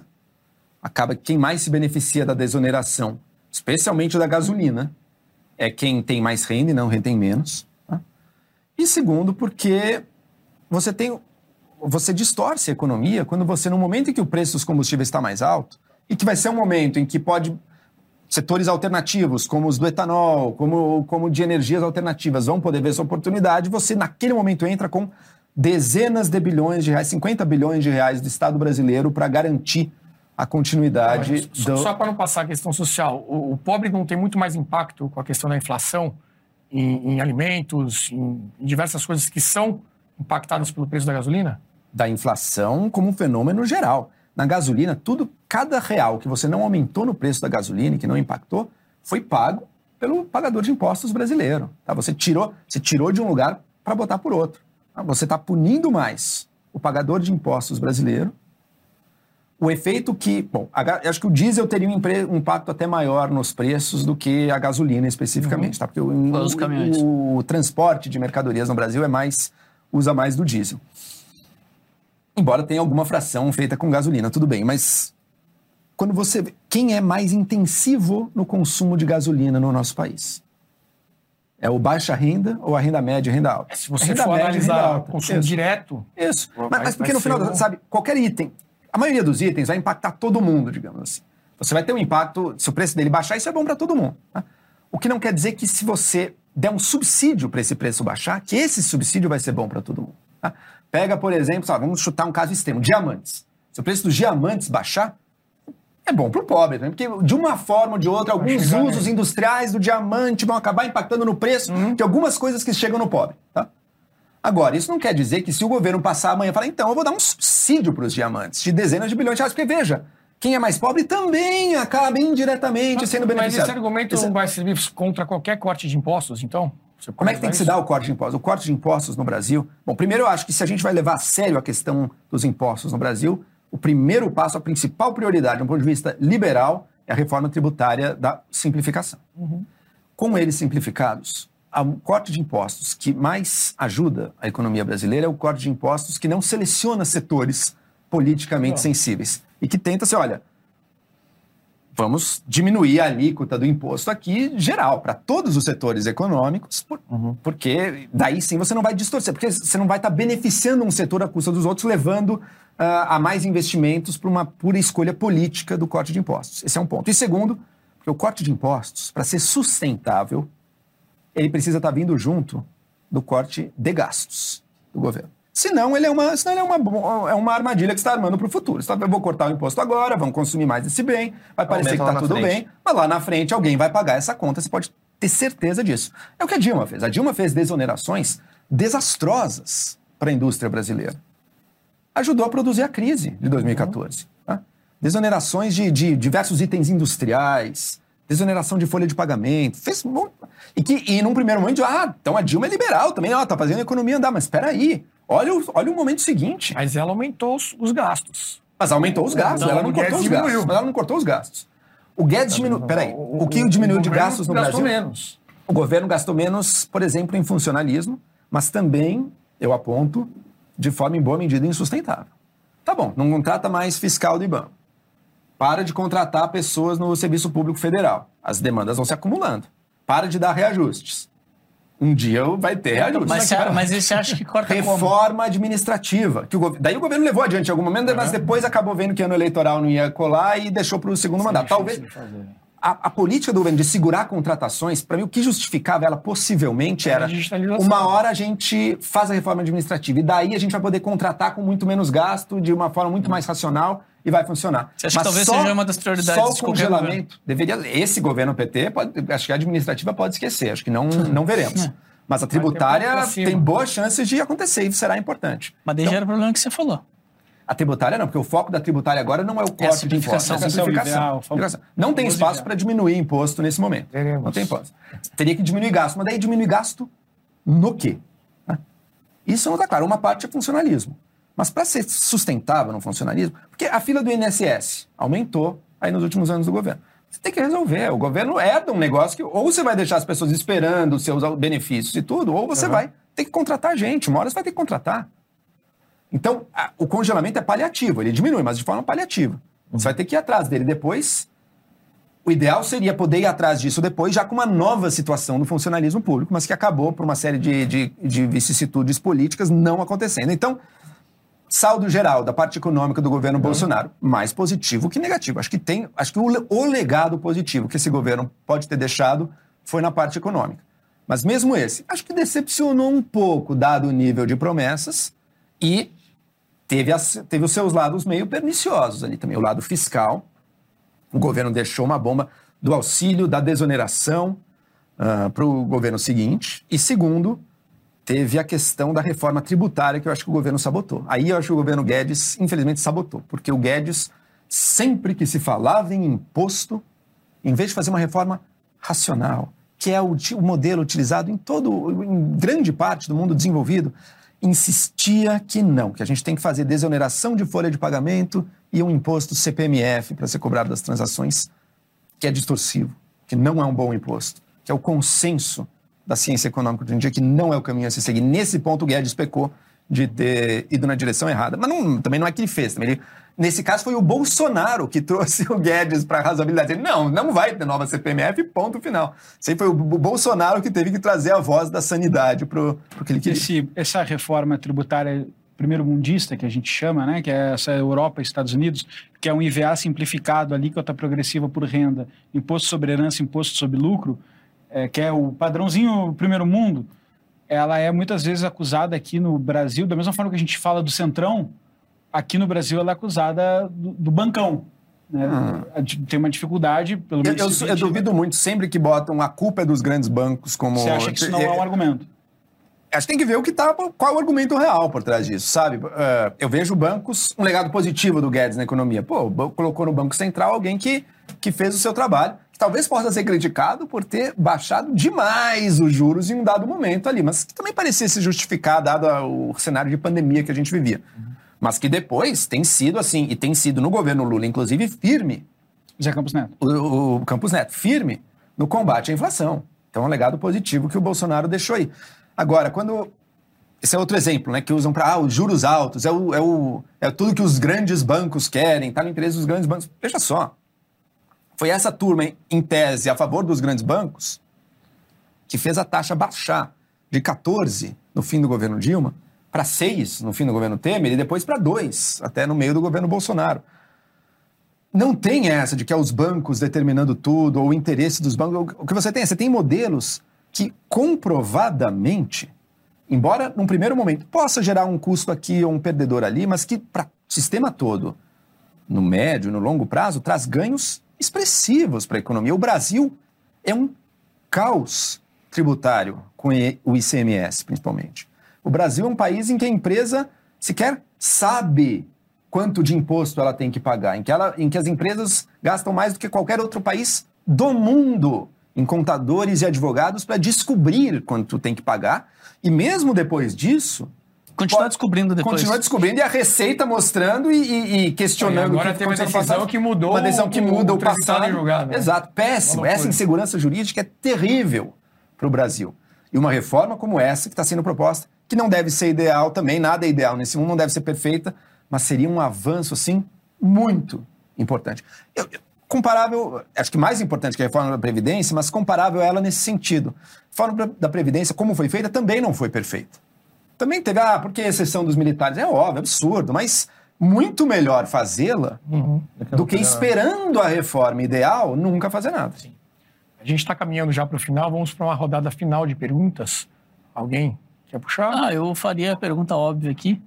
É, já que tu te consideras de centro-direita, ah, Joel, é, qual que é o futuro da direita no Brasil? Que você espera da, da direita? Você acha que Bolsonaro vai seguir liderando? Você acha que vem forte nas próximas eleições como candidato à presidência? Você acha que não? Você acha que tem outro candidato aí? Você acha que a direita precisa de um partido, de um outro movimento, de uma reforma? Qual que é a sua visão? Bom, eu não tenho bola de cristal, mas eu acho que o Bolsonaro continua forte como liderança, porque me parece que o Brasil e os Estados Unidos estão se comportando de formas muito parecidas em uma série de, de pontos nesses últimos anos. E o Trump ali, quando perdeu, muita gente decretou que é o fim, né? O fim nada, o cara tá forte aí, e mesmo outros nomes da direita têm muita dificuldade, parece que não vão conseguir tirá-lo da liderança. O Brasil tem uma diferença. Eu acho que o Bolsonaro vai se meter em problemas jurídicos e vai ter ineligibilidade. Eu acredito que isso vai acontecer. Portanto, vai criar essa necessidade de novos nomes. E aí eu espero que o bolsonarismo não consiga emplacar o próximo nome e que sim algum nome, eh, alguma pessoa que traga valores que para mim são muito importantes e que o Bolsonaro abandonou, pelo contrário, atacou totalmente. Como o respeito às instituições democráticas, à democracia liberal, o compromisso mínimo com a verdade e não com o vale tudo discursivo e da mentira para ganhar a todo custo, com a responsabilidade nas relações com os outros poderes e com as instituições brasileiras. Eu vejo líderes da direita que potencialmente podem ocupar isso, só que eles não têm o grande mérito que aí sim o Bolsonaro tem. Carisma. O Bolsonaro sabe se comunicar com as pessoas. Nenhum desses. Tarcísio, não, até hoje não tem. Acho um líder que está fazendo. Acabou de começar, né? Não dá para achar o sucesso já, mas acho que está sendo muito bem sucedido nesse início de governo. Tarcísio até agora não tem, não, não parece que vai vir a ter. Quem são outros possíveis? Zema, Eduardo Leite, acho que são todos líderes de direita que talvez, em Eduardo geral, Leite no você governo. considera de direita? Como? Eduardo Leite, você considera? claro, claro, claro. Considero tá, participa da centro-direita brasileira e pode ter certeza que vai ser muito mais oposição do que situação num governo ah, do PT.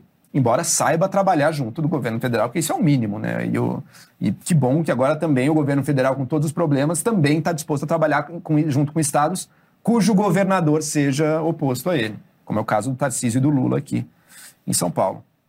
Então a gente tem lideranças que acho que vão trazer exemplos de resultados bons, mas que não têm, que carecem ainda dessa capacidade de se comunicar nesse novo formato, nesse formato democrático da comunicação, nesse formato em que você fala direto para as pessoas e que você falar um pouco o que está dentro da pessoa, ainda que de forma imperfeita e espontânea, isso vale muito mais do que você ter uma fala correta, ah, bem estruturada, de acordo com o, o que, que o RP te falou, como você se porta para falar. Tudo isso hoje em dia, para mim, assim, tá embaixo, tá embaixo. E é preciso saber operar na nova chave. Mas saber operar na nova chave com valores. E não na, na total inescrupulosidade, no, to- no total vale tudo. Espero que aconteça, não sei se vai acontecer. É a minha. Eu acho que. Agora, só, só finalizando, desculpa. Nenhum dos herdeiros diretos do Bolsonaro não é garantido que consiga. Eles são eles estão melhores do que isso, do que esses que eu falei, mas Eduardo, Carlos, ah, própria Michele, eu não sei se eles vão conseguir ter a mesma confiança da população que o Bolsonaro tinha, tá? Porque o Bolsonaro tinha uma coisa a mais também, que é muitas vezes a pessoa gosta dele, mesmo discordando de um monte de coisa, mas eu sei que ele tá ali, ele vai lutar por esse meu time aqui, custe o que custar. Pode estar erradão mesmo, pode falar besteira mesmo, mas ele- na hora H ele vai estar do meu lado. Eu não sei se esses outros passam essa mesma, essa mesma confiança. Na Nova República, com curiosidade, né, mas presidentes mais sorumbáticos, vamos colocar assim, Fernando Henrique só se elege por- pela taxa de rejeição do Lula e o Michel Temer só entra pelo É o vice, né? O. Brasil depende dos vices aí. Eh, Itamar fez o plano real, Michel Temer entregou Você um país muito Temer? melhor. Eu, eu, eu reconheço grandes méritos na condução dele no governo, Uh, acho que ele entregou um Brasil muito melhor do que ele recebeu, isso não tem a menor dúvida. Agora, eu também acho que ele representa um tipo de política que não é o que a sociedade brasileira espera e quer. Assim. Acho que ele representa um tipo de velha política brasileira. E não estou fazendo acusações de nenhum nível pessoal, assim, mas ele representa no né? imaginário assim um certo tipo Sim. de política que, que não é o que a população espera e legitimamente espera. Minha pergunta final para você. Alckmin é outro grande vice também. Não sabemos se vai ou não. acho que não, acho que o tá Lula tá é muito mais hábil.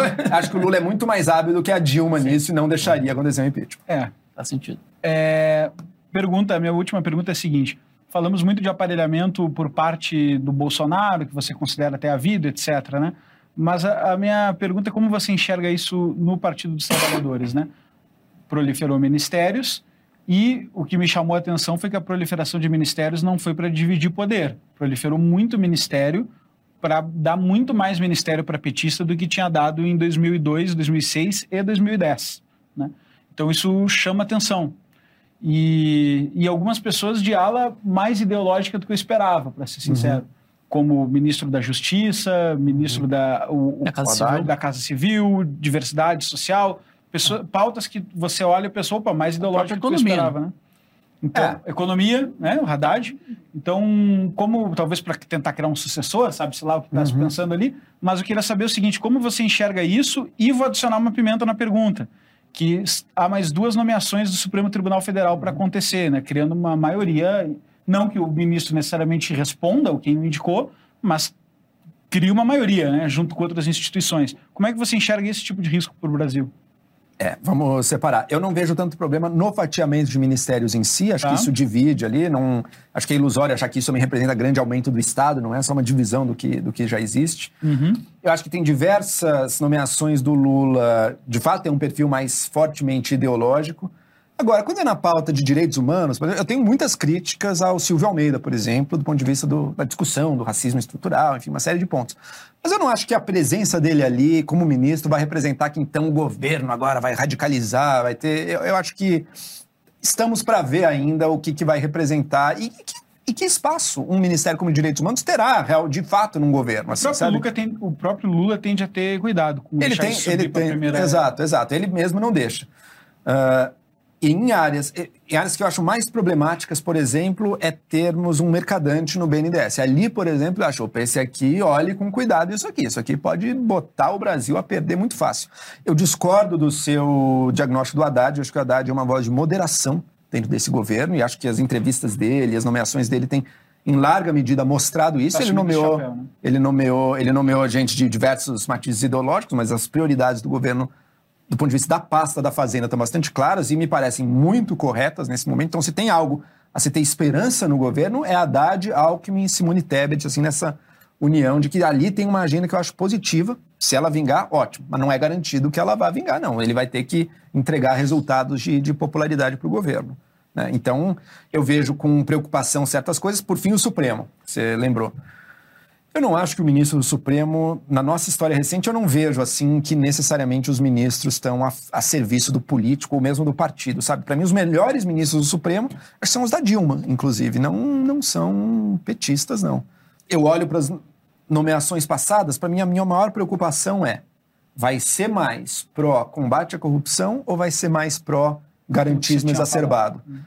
E daí eu poderia apostar, os dois do Lula serão garantistas. Isso eu tenho pouquíssima dúvida de que será. Isso vai ser um retrocesso.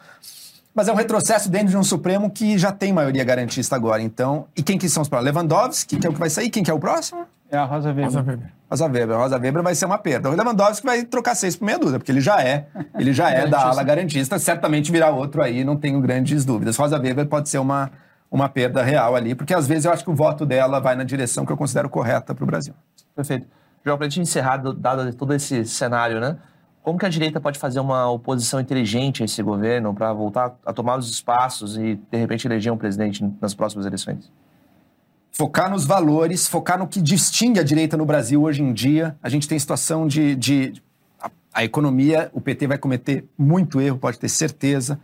Uh, pautas que importam para a população, como a segurança pública, vão continuar no radar com certeza e tem que ser mostrado como o governo estadual, governos estaduais podem ser fontes de oposição, né? podem ter posturas muito diferentes do federal. questão de lei e ordem no Brasil. Olha essas invasões acontecendo já. A gente teve carnaval vermelho. O que, que é isso? É um negócio absurdo, assim. Invasões de terras. Isso não pode, não pode ter tolerância e o governo federal está mostrando tolerância.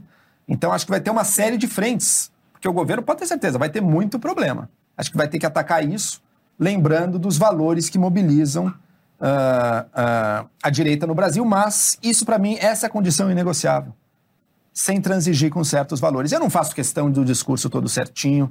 Eu não acho que essa crítica, ai, porque tem que ter o decoro na fala, tem que ser tudo. Não, acho besteira isso. Os tempos mudaram, a gente tem que aprender e tem uma oportunidade para isso, tá? Porque o Lula, ele é um gênio da comunicação também. Mas ele, também Mas ele já é uma comunicação mesmo, num patamar padrão um pouco antigo é também. Política, Acho que o né? Lula, é sendo o Lula hoje, não, não, não. O tipo de grande fala, de discurso dele hoje, eu não sei se uhum. funcionaria tão bem se ele estivesse partindo do zero hoje em dia, como ele partiu uhum. lá atrás. É ele já então, traz um. Ele já traz uma bagagem, uma memória, tudo isso tem um peso enorme. Então, eu acho que hoje a formação de novos líderes é apostando nessa comunicação uhum. direta com as pessoas. O Bolsonaro tem um legado que eu acho que é positivo, que todos deveriam imitar. Toda quinta-feira ele fazia uma live falava os maiores absurdos na live, mas, pô, tá fazendo a live falando num jeito mais solto ali com as pessoas, isso é importante, isso tem que ser mantido. A live que o TSE deveria ter feito. Deveria ter feito, é verdade, deveria ter também. Joel, chegamos ao fim, queria te agradecer demais aqui a tua presença no Sabatina. Muito bom aí ter contrapontos, ideias para a gente poder explorar aqui diferentes visões. E um recado final aí para os nossos espectadores. Gente, muito obrigado a todos vocês aí pela conversa, conversa de altíssimo nível. Para mim é um prazer participar. Também agradeço a todos que assistiram. Já me conhecia? Quer me seguir um pouco mais? Quer dar uma segunda chance aqui? Meu nome é Joel Pinheiro. Eu sou arroba Joel Pinheiro85 no Twitter e no Instagram. Tem meu canal de YouTube Joel Pinheiro. E neste domingo, dia 12 de março, eu vou lançar meu primeiro livro. Chama Deus Não É Mais Brasileiro. Eu conto com vocês. É hoje, é, domingo 12 de março, aqui no Conjunto Nacional, na Avenida Paulista. E domingo, 12 de março, é o último dia para você se cadastrar para assistir o nosso documentário gratuitamente, que será lançado no dia 13, na segunda-feira. Então, vá na livraria, compre o livro do Joel e 15 horas, esse livraria. Dia 13 aí tem alguma pegadinha, alguma coisa assim? Ou... Só assistindo para saber. domingo, dia 12, né? Domingo, dia 12 de Domi março. É, né? domingo, dia 12, o Segunda livro do Joel, de... lançamento na, no Conjunto Nacional. No, na livraria Drummond do Conjunto Nacional, às 15 horas. Pronto. E até domingo você faz o cadastro e na segunda-feira à noite o Joel já se cadastrou. Ou melhor, acho que ele é assinante, depois eu vou dar uma olhadinha. Tô com assinatura ali. para poder assistir esse, esse no, essa nova trilogia à direita no Brasil, tudo que a gente falou aqui e muito mais a respeito desse movimento. É, lembrando que será por tempo limitado. Para quem fizer o cadastro, vai ter um prazo ali para assistir. Então não perca tempo e não deixe passar esse prazo. Agradecer Henrique, Lucas, Diego, que estiveram aqui com a gente. Esse nosso encontro diário. Amanhã tem mais. Você fica agora com mais um vídeo sobre esse nosso lançamento e até breve. Por que tantos rachas internos na direita vieram a público? Houve algum responsável por enfraquecer o movimento? O legado deixado pela Operação Lava Jato e pelo governo de Jair Bolsonaro foram positivos para o país? Para responder essas perguntas, decidimos produzir um dos nossos documentários mais importantes. Dez anos depois do início de tudo, entendemos que era necessário examinar o caminho percorrido para extrair lições e aprender com os erros. E processos como esse não são fáceis de serem enfrentados. A mentira cria raízes profundas e até mesmo na mente daqueles que dizem defender a verdade. Mas uma coisa é certa: roupa suja se lava em casa. E o cesto da direita está cheio de roupa para ser lavada. Das manifestações pelos 20 centavos em 2013 ao 8 de janeiro de 2023. Nosso novo documentário vem para responder uma pergunta incômoda. Afinal, existe um futuro para a direita no Brasil? A trilogia estreia no dia 13 de março no streaming da BP para todo o país. E agora temos uma grande novidade. Diferente das produções anteriores que eram lançadas exclusivamente para os assinantes no aplicativo ou gratuitamente no YouTube, essa será a primeira vez que faremos um lançamento gratuito em nosso próprio aplicativo. Desenvolvemos a tecnologia necessária para isso iremos veicular gratuitamente por tempo limitado dentro da nossa própria plataforma de 2013 a 2023, relembraremos a trajetória da nova direita, os grandes momentos, os principais personagens, os erros e também os acertos. Conversaremos de forma franca com personagens que viveram essa história política na pele. São pessoas de todo o espectro ideológico que nos ajudaram a obter um retrato fiel da situação atual. Para assistir gratuitamente em nossa plataforma, faça o seu cadastro. O seu e-mail é fundamental para enviarmos todas as informações sobre o novo documentário e também o link que dará acesso ao filme no dia do lançamento. Nós contamos com a sua participação. Brasil Paralelo, muito mais que filmes. Até breve.